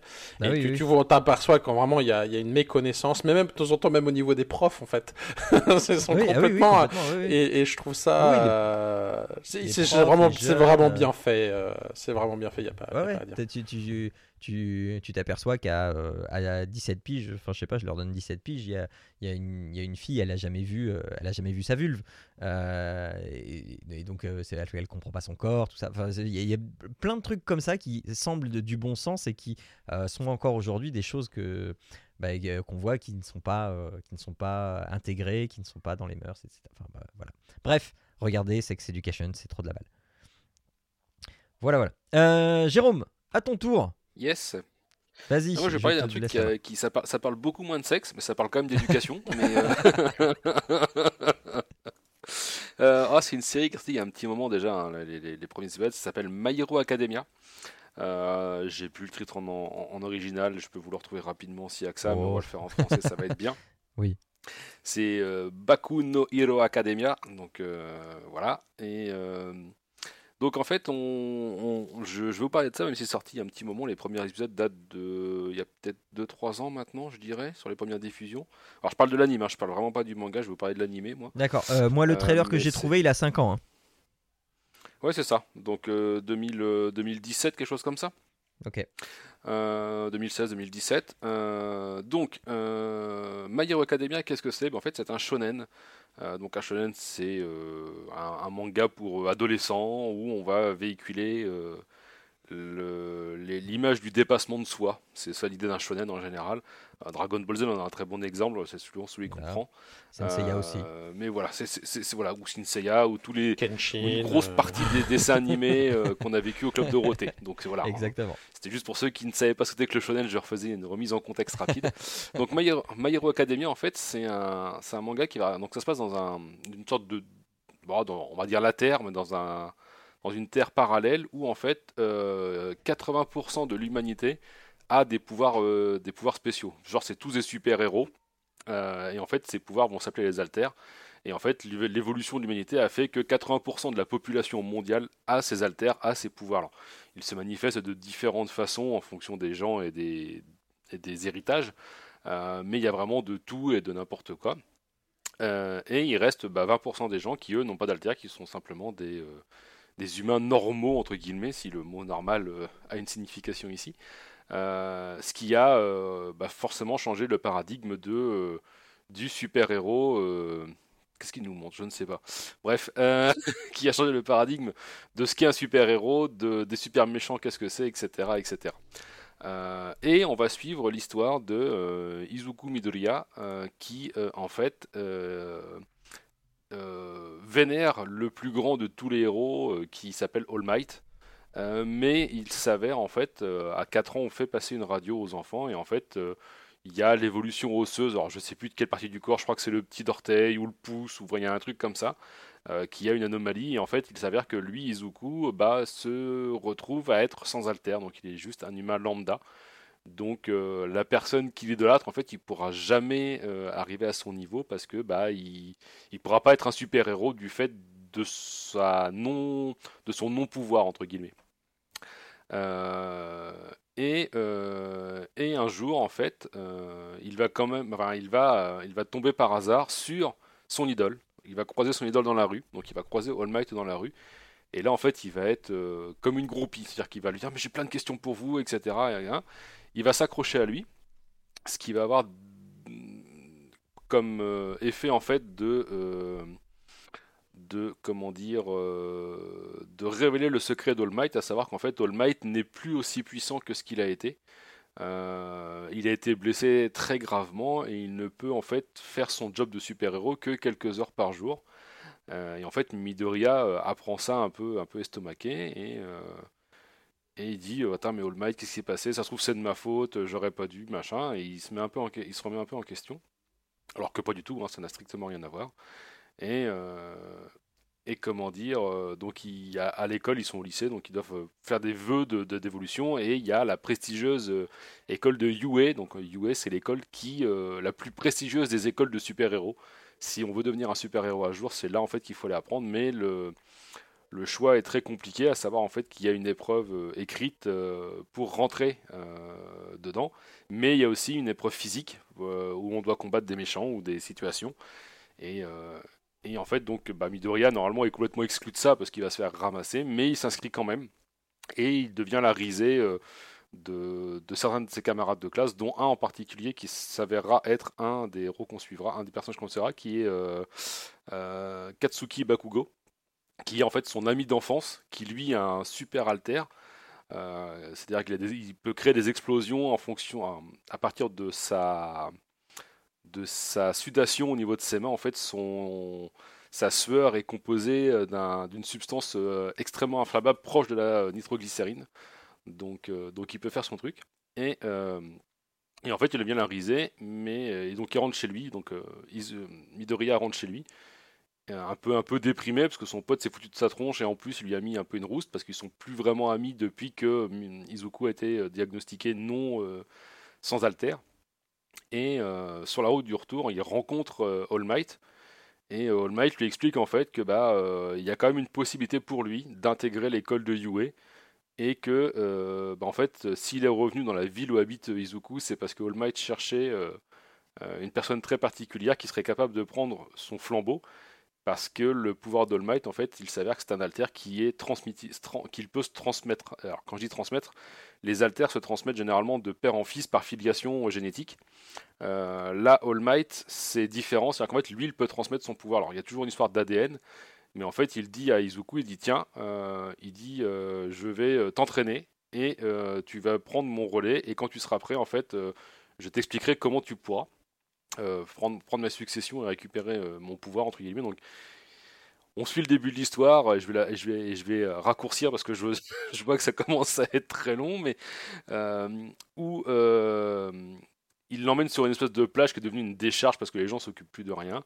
Et All Might dit à Izuku, il dit bon bah ta mission dans les trois prochains mois avant que tu intègres le UA ou tout du moins le, la qualification pour rentrer à UA, euh, tu vas me devoir me nettoyer toute la plage. Euh, je veux plus voir aucun déchet, donc c'est un travail colossal pour lui qui est tout chétif, qui est plutôt un, ce qu'on appellerait un, nerd dans le mauvais sens du terme, à savoir euh, pas sportif pour dessous, euh, toujours, enfin un peu isolé, toujours dans ses rêves, toujours un petit peu, enfin bref. Et All Might le prend sur son aile en disant voilà, tous les matins tu viendras là avant d'aller à l'école tu feras ça, tu feras du sport, je vais donner des exercices de renforcement musculaire, de gainage, machin. Et Izuku s'y plie. Et le jour J, juste avant euh, les examens, en fait, la plage est clean de chez clean et All Might reste bouche bée parce qu'il ne s'attendait vraiment pas à ce qu'il y ait une réussite. Et en fait, Izuku a, a pas lâché le morceau. Et All Might, il dit Bah voilà, euh, je t'avais promis que je t'expliquerais, machin. Donc voilà. Il lui donne un de ses cheveux, il dit Mange mon cheveu. Et en fait, tu auras mon pouvoir. Donc l'autre, il comprend pas. Il fait Comment ça, je mangeais un cheveu C'est n'importe quoi. Et il écoute parce que c'est All Might. Et euh, en fait, on s'aperçoit que que Izuku commence à avoir les pouvoirs d'All Might et All lui explique en fait que euh, lui-même a hérité de ce pouvoir-là, qu'il était euh, initialement sans alter et qu'en fait il a un pouvoir qui s'appelle All for One euh, ou One for All, je sais plus. Enfin, il y a les deux, vous verrez dans la série. Bref, il a un nom et en fait ce pouvoir se transmet d'héritier en héritier et on choisit à qui on le donne parce qu'il faut véhiculer la lumière de la justice et on va suivre du coup les pérégrinations euh, Dizuku qui euh, va passer, je spoil, hein, je suis désolé, qui va passer haut la main les qualifications, enfin haut la main, qui va passer les qualifications, qui va intégrer Yue et qui va, euh, on va suivre tout son, toutes ses pérégrinations pour son devenir de héros. Donc on va suivre plusieurs personnages. Donc Izuku qui est le personnage principal. on va Bakugo donc qui est son ami d'enfance, qui est très jaloux et qui malgré tout l'admire, le respecte, est jaloux et en colère. Enfin c'est c'est un personnage qui est très à l'opposé de, Midoriya. Il y a All Might, fatalement, qui est un personnage assez comique finalement dans la, série. Euh, et euh, il y a Shoto, de, Shoto Todoroki qui reste aussi un des personnages, une des clés de voûte, qui lui est tiraillé parce que il est, euh, c'est le, c'est, le Sasuke de, de My Hero Academia. c'est le, c'est l'élève un peu torturé, ténébreux, qui plaît à tout le monde, etc. Mais euh, qui a un lourd passif euh, familial. Et, euh, et voilà. C'est vraiment une très très bonne série. Pourquoi je vous en parle là? Pour la bonne et simple raison que, comment dire, il y a un film qui sort bientôt au cinéma. Euh, et euh, qui prend la suite directe en fait, enfin qui prend la suite, qui se passera la suite de la dernière série saison qui est passée. Et euh, j'ai fait découvrir ça à ma fille sur Netflix il y a pas longtemps. On, s'est remis dedans et elle a adoré. Donc on, on continue. Donc là on a regardé déjà les deux premières saisons plus le premier film. Et je pense qu'on va attaquer la saison 3 bientôt et le deuxième film. Et, c'est vraiment une, une, chouette série qui véhicule plein de bonnes choses. Donc c'est vraiment vraiment cool. L'animation est top et il y a de l'humour, il y a euh, des moments, euh, des moments shonen, hein, on va dire, avec euh, vraiment on voit le, le- le personnage principal avec la musique qui va bien et on, on a des petits frissons qui parcourent le corps en disant ça y est, là ça va, ça va être héroïque pour de vrai quoi. Et, et c'est vraiment une, c'est vraiment une très très bonne série. Je sais pas si vous vous l'avez vu ou lu, mais Bah non, non, non, j'ai jamais. euh, j'ai beaucoup d'élèves qui, qui, qui connaissent et qui. Mm, mm, mm. qui enfin, moi, j'ai déjà vu des visuels euh, chez mes élèves et, et tout ça, mais j'ai jamais eu le courage de me mettre dedans, euh, tout comme One Piece et Demon Slayer. Euh, c'est des trucs qui se retrouvent beaucoup chez les élèves et dont j'ai jamais eu le courage de, de me lancer dedans. Alors, on, on s'est mis aussi à Demon Slayer, dont je n'avais pas parlé là, parce que j'en parlais une prochaine fois, mais on Ah, s'est mis aussi. aussi à Demon Slayer avec ma fille. Alors, on a regardé aussi Demon Slayer, on attend la suite là. c'est ça. Bah écoute, Donc, euh, non, c'est vraiment. Non, moi, j'attends le euh, que la dernière saison de l'attaque des Titans soit dispo sur Netflix. Oui, il y a ça aussi. Donc, Euh, euh, My Hero Academia, c'est vraiment ouais. très très bien. Et, euh, là, pour le coup, c'est euh, family, family friendly, vous pouvez y aller. quoi. Il n'y a aucun souci. Ah, Il n'y a cool. pas de violence, il n'y a pas de. Alors, il y a un peu de sang, mais c'est dans les, les, les sangs dans les dessins animés façon Dragon Ball ou Seiya. Hein, c'est pas. euh, Ah ben alors alors alors Mais- figure-toi que je suis en train de me de, de, de- de faire les Senseiya euh, avec ma fille. Euh, c'est un peu plus sanglant que dans mon souvenir. Ouais, il y, a- il y a pas mal de sang ouais, au début, ouais, euh, où Ouais. ils se font Ouais, percer, mais on est pas- tout ça là. euh, C'est ça ouais. On n'est pas sur du euh, Okuto no Ken, tu vois. On n'est pas Non, sur du non, non, non, même, non. quoi. Donc, Non, euh, non, mais on est pas sur du on- Attack on on pourrait Titans faire- où ils sont on pourrait arrachés faire là. quand même. Ouais, on pourrait faire quand même une affiliation parce que euh, enfin des fois il y a- il y a- il- enfin, des fois c'est un peu chaud quand même. Ouais. Mais bon. ouais, mais toi, à contrario, tu prends un Seinen de style Berserk ou un truc Oui, comme ça. non, bon, on n'est pas ouais. sur les mêmes délires, quoi. Non, non, non, donc, euh, là, c'est vraiment, là, c'est pareil. Toi, ils se prennent un mauvais coup. Bon, forcément, euh, ils sont un peu décharnés par moment, mais ça reste pas euh, Oui, sanguinolent, bah oui. tu vois. Tu, vois que c'est la peau, elle est un peu plus foncée, etc. Donc, non, c'est vraiment, c'est vraiment très très bien, My Hero Academia. Je vous le conseille fortement. Ok ok. Eh bien voilà. Euh, toi t'avais euh, non t'avais pas rajouté un truc de dernière. Non, je me suis Arnaud dit que ça allait aller là. Alors, euh, alors si Arnaud, j'ai quelque chose à te demander néanmoins. Euh, As-tu fait tes devoirs par rapport à, euh, au mois dernier où euh, on, tu euh, te proposais de regarder euh, les animés de Cowboy Bebop? Euh, J'ai pas avancé, non. J'ai j'avais regardé, Ah. j'ai dû en, j'ai dû en regarder 2-3. C'est vrai que j'ai pas été regarder plus loin que ces 2-3 épisodes. Euh, Il faudrait que je, je- je pousse un peu plus, mais. euh, Ok, ok. Mais Et euh, maintenant que je Jérôme, me suis, enfin après, maintenant j'ai l'impression de m'être spoilé en fait avec le le, le, le- le- le film, avec la série. Donc du coup, tu sais, je suis, ouais. ça, me- ça me- bah ouais, je connais l'histoire. Et Jérôme, tu as fini moi, euh, The coup Witcher 2 Enfin, la saison 2 Pourquoi The Witcher? Ah oui, la Witch- Witcher de la saison 2, j'ai fini et j'ai j'ai beaucoup aimé. J'ai beaucoup aimé, mais j'ai alors j'ai j'ai compris vos arguments à tous les deux par rapport à ce qu'on disait le mois dernier. Ouais. Euh, mais euh, je trouve la saison 1 meilleure que la saison 2. Je suis désolé. Ah. voilà. Non, Euh, mais, parce que parce que je, je trouvais malgré tout que la façon de regarder la série en décousu comme le fait la saison 1, euh, même si c'était compliqué, ça apportait un vrai plus en fait que n'a pas la saison 2. Je suis d'accord. La saison 2 a un espèce de en fait, ils te prennent par la main à l'épisode 1 Mhm. et puis en fait, bah, tu, te, tu te promènes, et puis tu arrives à la fin de la, de la saison 2, et puis tu as fait une belle promenade en fait. Mais toi, il n'y a pas de. Tout, tout se suit en fait. Tout est tellement cohérent que bah, tu, ouais, tu suis le truc, mais il y a moins ces moments de tension en disant mais Attends, mais pourquoi elle était là alors que normalement elle aurait dû être là, mais je l'ai vue là, mais ça veut dire quoi? Enfin, il y a moins d'interrogations, tu te creuses moins le citron que dans la saison 1 et, euh, Ouais, et, ouais. et c'est bien, mais effectivement c'est un peu c'est un peu plus plan-plan. Alors je dirais que c'est moins c'est moins compliqué que la saison 1 à comprendre et à regarder. Euh, et, et c'est pas mauvais pour autant, hein, c'est, ça reste un- une très bonne suite de la saison 1. Moi j'ai beaucoup apprécié la saison 2 et j'attends maintenant euh, la saison 3. Euh, mais mais, mais ouais, ça prend, un p- ça prend son temps et je le trouve un peu aussi dommage euh, que l'évolution de Siri soit si longue en fait dans la saison 2, tu vois. Ouais, mais oui, mais. Ah, mais c'est- obligé qu'ils fassent des, des, des Enfin, après, est-ce que vous avez lu les livres? Non, pas du tout. Moi j'ai rien lu du tout. C'est pour ça, c'est aussi pour ça, c'est qu'en fait, justement, les, les livres, en fait, au départ, c'est c'est comme des, des suites de nouvelles. Tu sais pas où ils sont, quand est-ce que ça. Le truc, ils sont pas forcément dans l'ordre chronologique, c'est le bordel. Ce qui fait que la saison 1 a- a- reprend un peu ce système de. euh, c'est avant, c'est après, quoi, est-ce que- quand est-ce que ça se passe, c'est le bordel. Et C'est un peu compliqué à comprendre, et je pense qu'ils ont essayé de reproduire ça. Mais après, il y a des, des- tous des passages où, en fait, c'est bien dans l'ordre chronologique comme cela. Et puis dans le bouquin, tu as aussi justement des, ellipses euh, de quelques mois. Et c'est vrai que dans la série, c'est peut-être pas compris, mais euh, elle ne devient pas ultra balèze à l'épée euh, du jour au lendemain. C'est qu'en en fait, euh, il Oui, peut non, y c'est avoir normal. genre 6, je me rappelle plus, mais c'est peut-être genre 10 mois en fait d'entraînement derrière.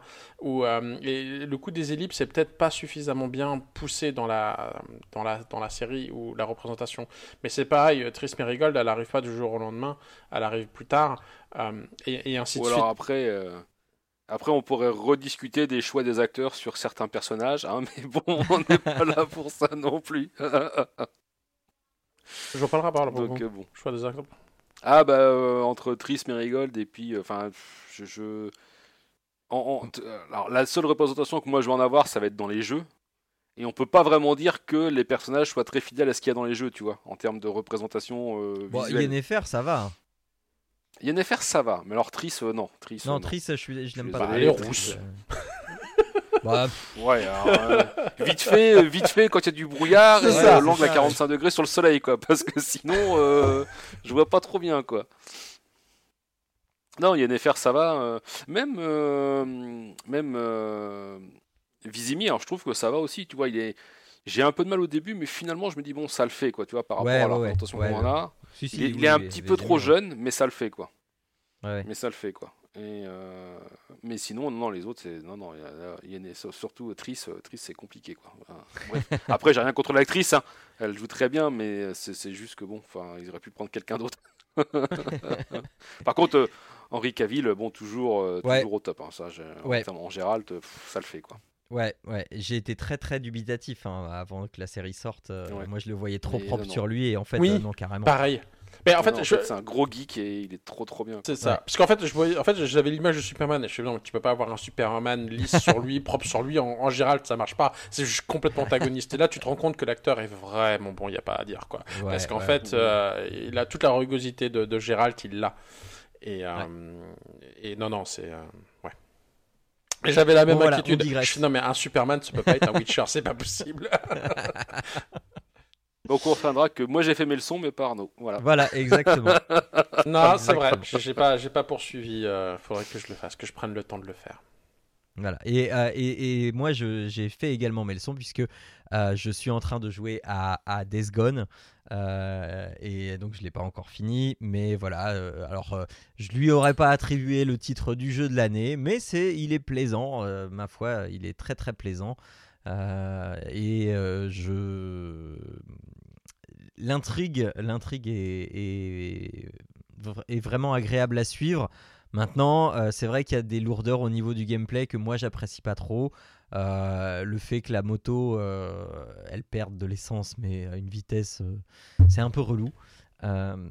Mais ouais, non, non, le jeu, le jeu est chouette. Le jeu est très chouette. Et en fait, après, je sais pas où t'en es, c'est parce qu'après, la moto, au fur et à mesure que tu progresses, tu peux augmenter son réservoir à la plus d'autonomie. Oui, oui, oui, oui, Ah, je sais. et oui. puis voilà, il y a, il y a- je sais pas com- com- combien de zones t'as débloqué, mais euh, en fait, moi, ce qui m'avait vraiment passé le, au jeu de l'année pour moi, c'était parce qu'en fait, euh, au début, je m'attendais à juste certaines zones, et en fait, au fur et à mesure que tu progresses, tu t'aperçois qu'il y a encore d'autres trucs, ça va plus loin, et au moment où tu penses que le jeu s'arrête, bah, finalement, ça va encore plus loin, et, euh, et c'est ça qui Ouais, me faisait dire que, bah ouais, c'était un peu le tiroir. Après, il n'est pas exemple de défauts, mais c'est juste que c'est, je trouvais que ses qualités euh, outrepassaient ses défauts. D'accord. Ok, ok. Ça marche. Bon, eh bien. Est-ce voilà que t'as combattu une horde déjà? De quoi? Est-ce que t'as combattu une horde? Pas vraiment. Euh, enfin, pas Tu de fais- manière. tu- T'as pas Non, voulu pas de ach- manière- ab- abattre une horde, c'est la horde qui t'est tombée dessus, quoi. Voilà, je l'ai- pas fait de ma- non alors si je l'ai pas fait de manière scénaristique parce que je sais pas si à un moment ça nous est imposé dans l'histoire. Euh, je l'ai fait la première fois de manière involontaire parce que j'ai balancé un truc dans une grotte et puis voilà. Euh, et, et après j'ai essayé de m'en faire une. euh, disons que à quoi à, à, à 4 ou 5 mutants ça passait. Donc voilà voilà. Euh, mais je me suis fait avoir. Donc euh, tant pis. Bon, euh, voilà qui conclut donc cette émission numéro 100. hein, comme quoi, euh, bah voilà, bah, pour la 100, on se prend des, petits, des petites largesses de, euh, de digression, de machin. Donc euh, voilà, voilà, ça sera notre cadeau pour le numéro 100. Euh, L'escroquerie jusqu'au bout. quoi. ah bah écoute, hein, tant qu'on peut. Euh, vous retrouvez, il n'y a même pas eu de gâteau, je suis triste. Euh, euh, mais, si, si, il y a eu un gâteau, mais t'es pas arrivé à temps, euh, Célinette, en fait, c'est pour ça.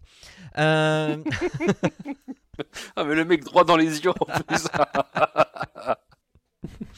Euh, euh, du coup, euh, qu'est-ce que je disais? Oui, euh, donc euh, merci bien de nous avoir suivis malgré notre, enfin ma mauvaise foi. On se retrouve donc euh, dans un mois euh, pour le prochain, euh, si pour le numéro 101. Donc on est reparti pour une nouvelle génération. Vous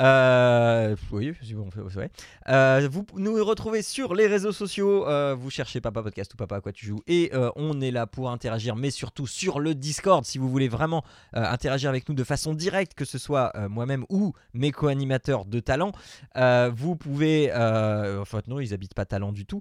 Vous pouvez donc interagir euh, directement avec eux sur le Discord. Il suffit euh, de venir sur le Discord. Vous allez sur le site papapodcast.fr, vous cliquez sur le lien du Discord et voilà, vous êtes en interaction totale avec nous et avec la communauté Papa Podcast.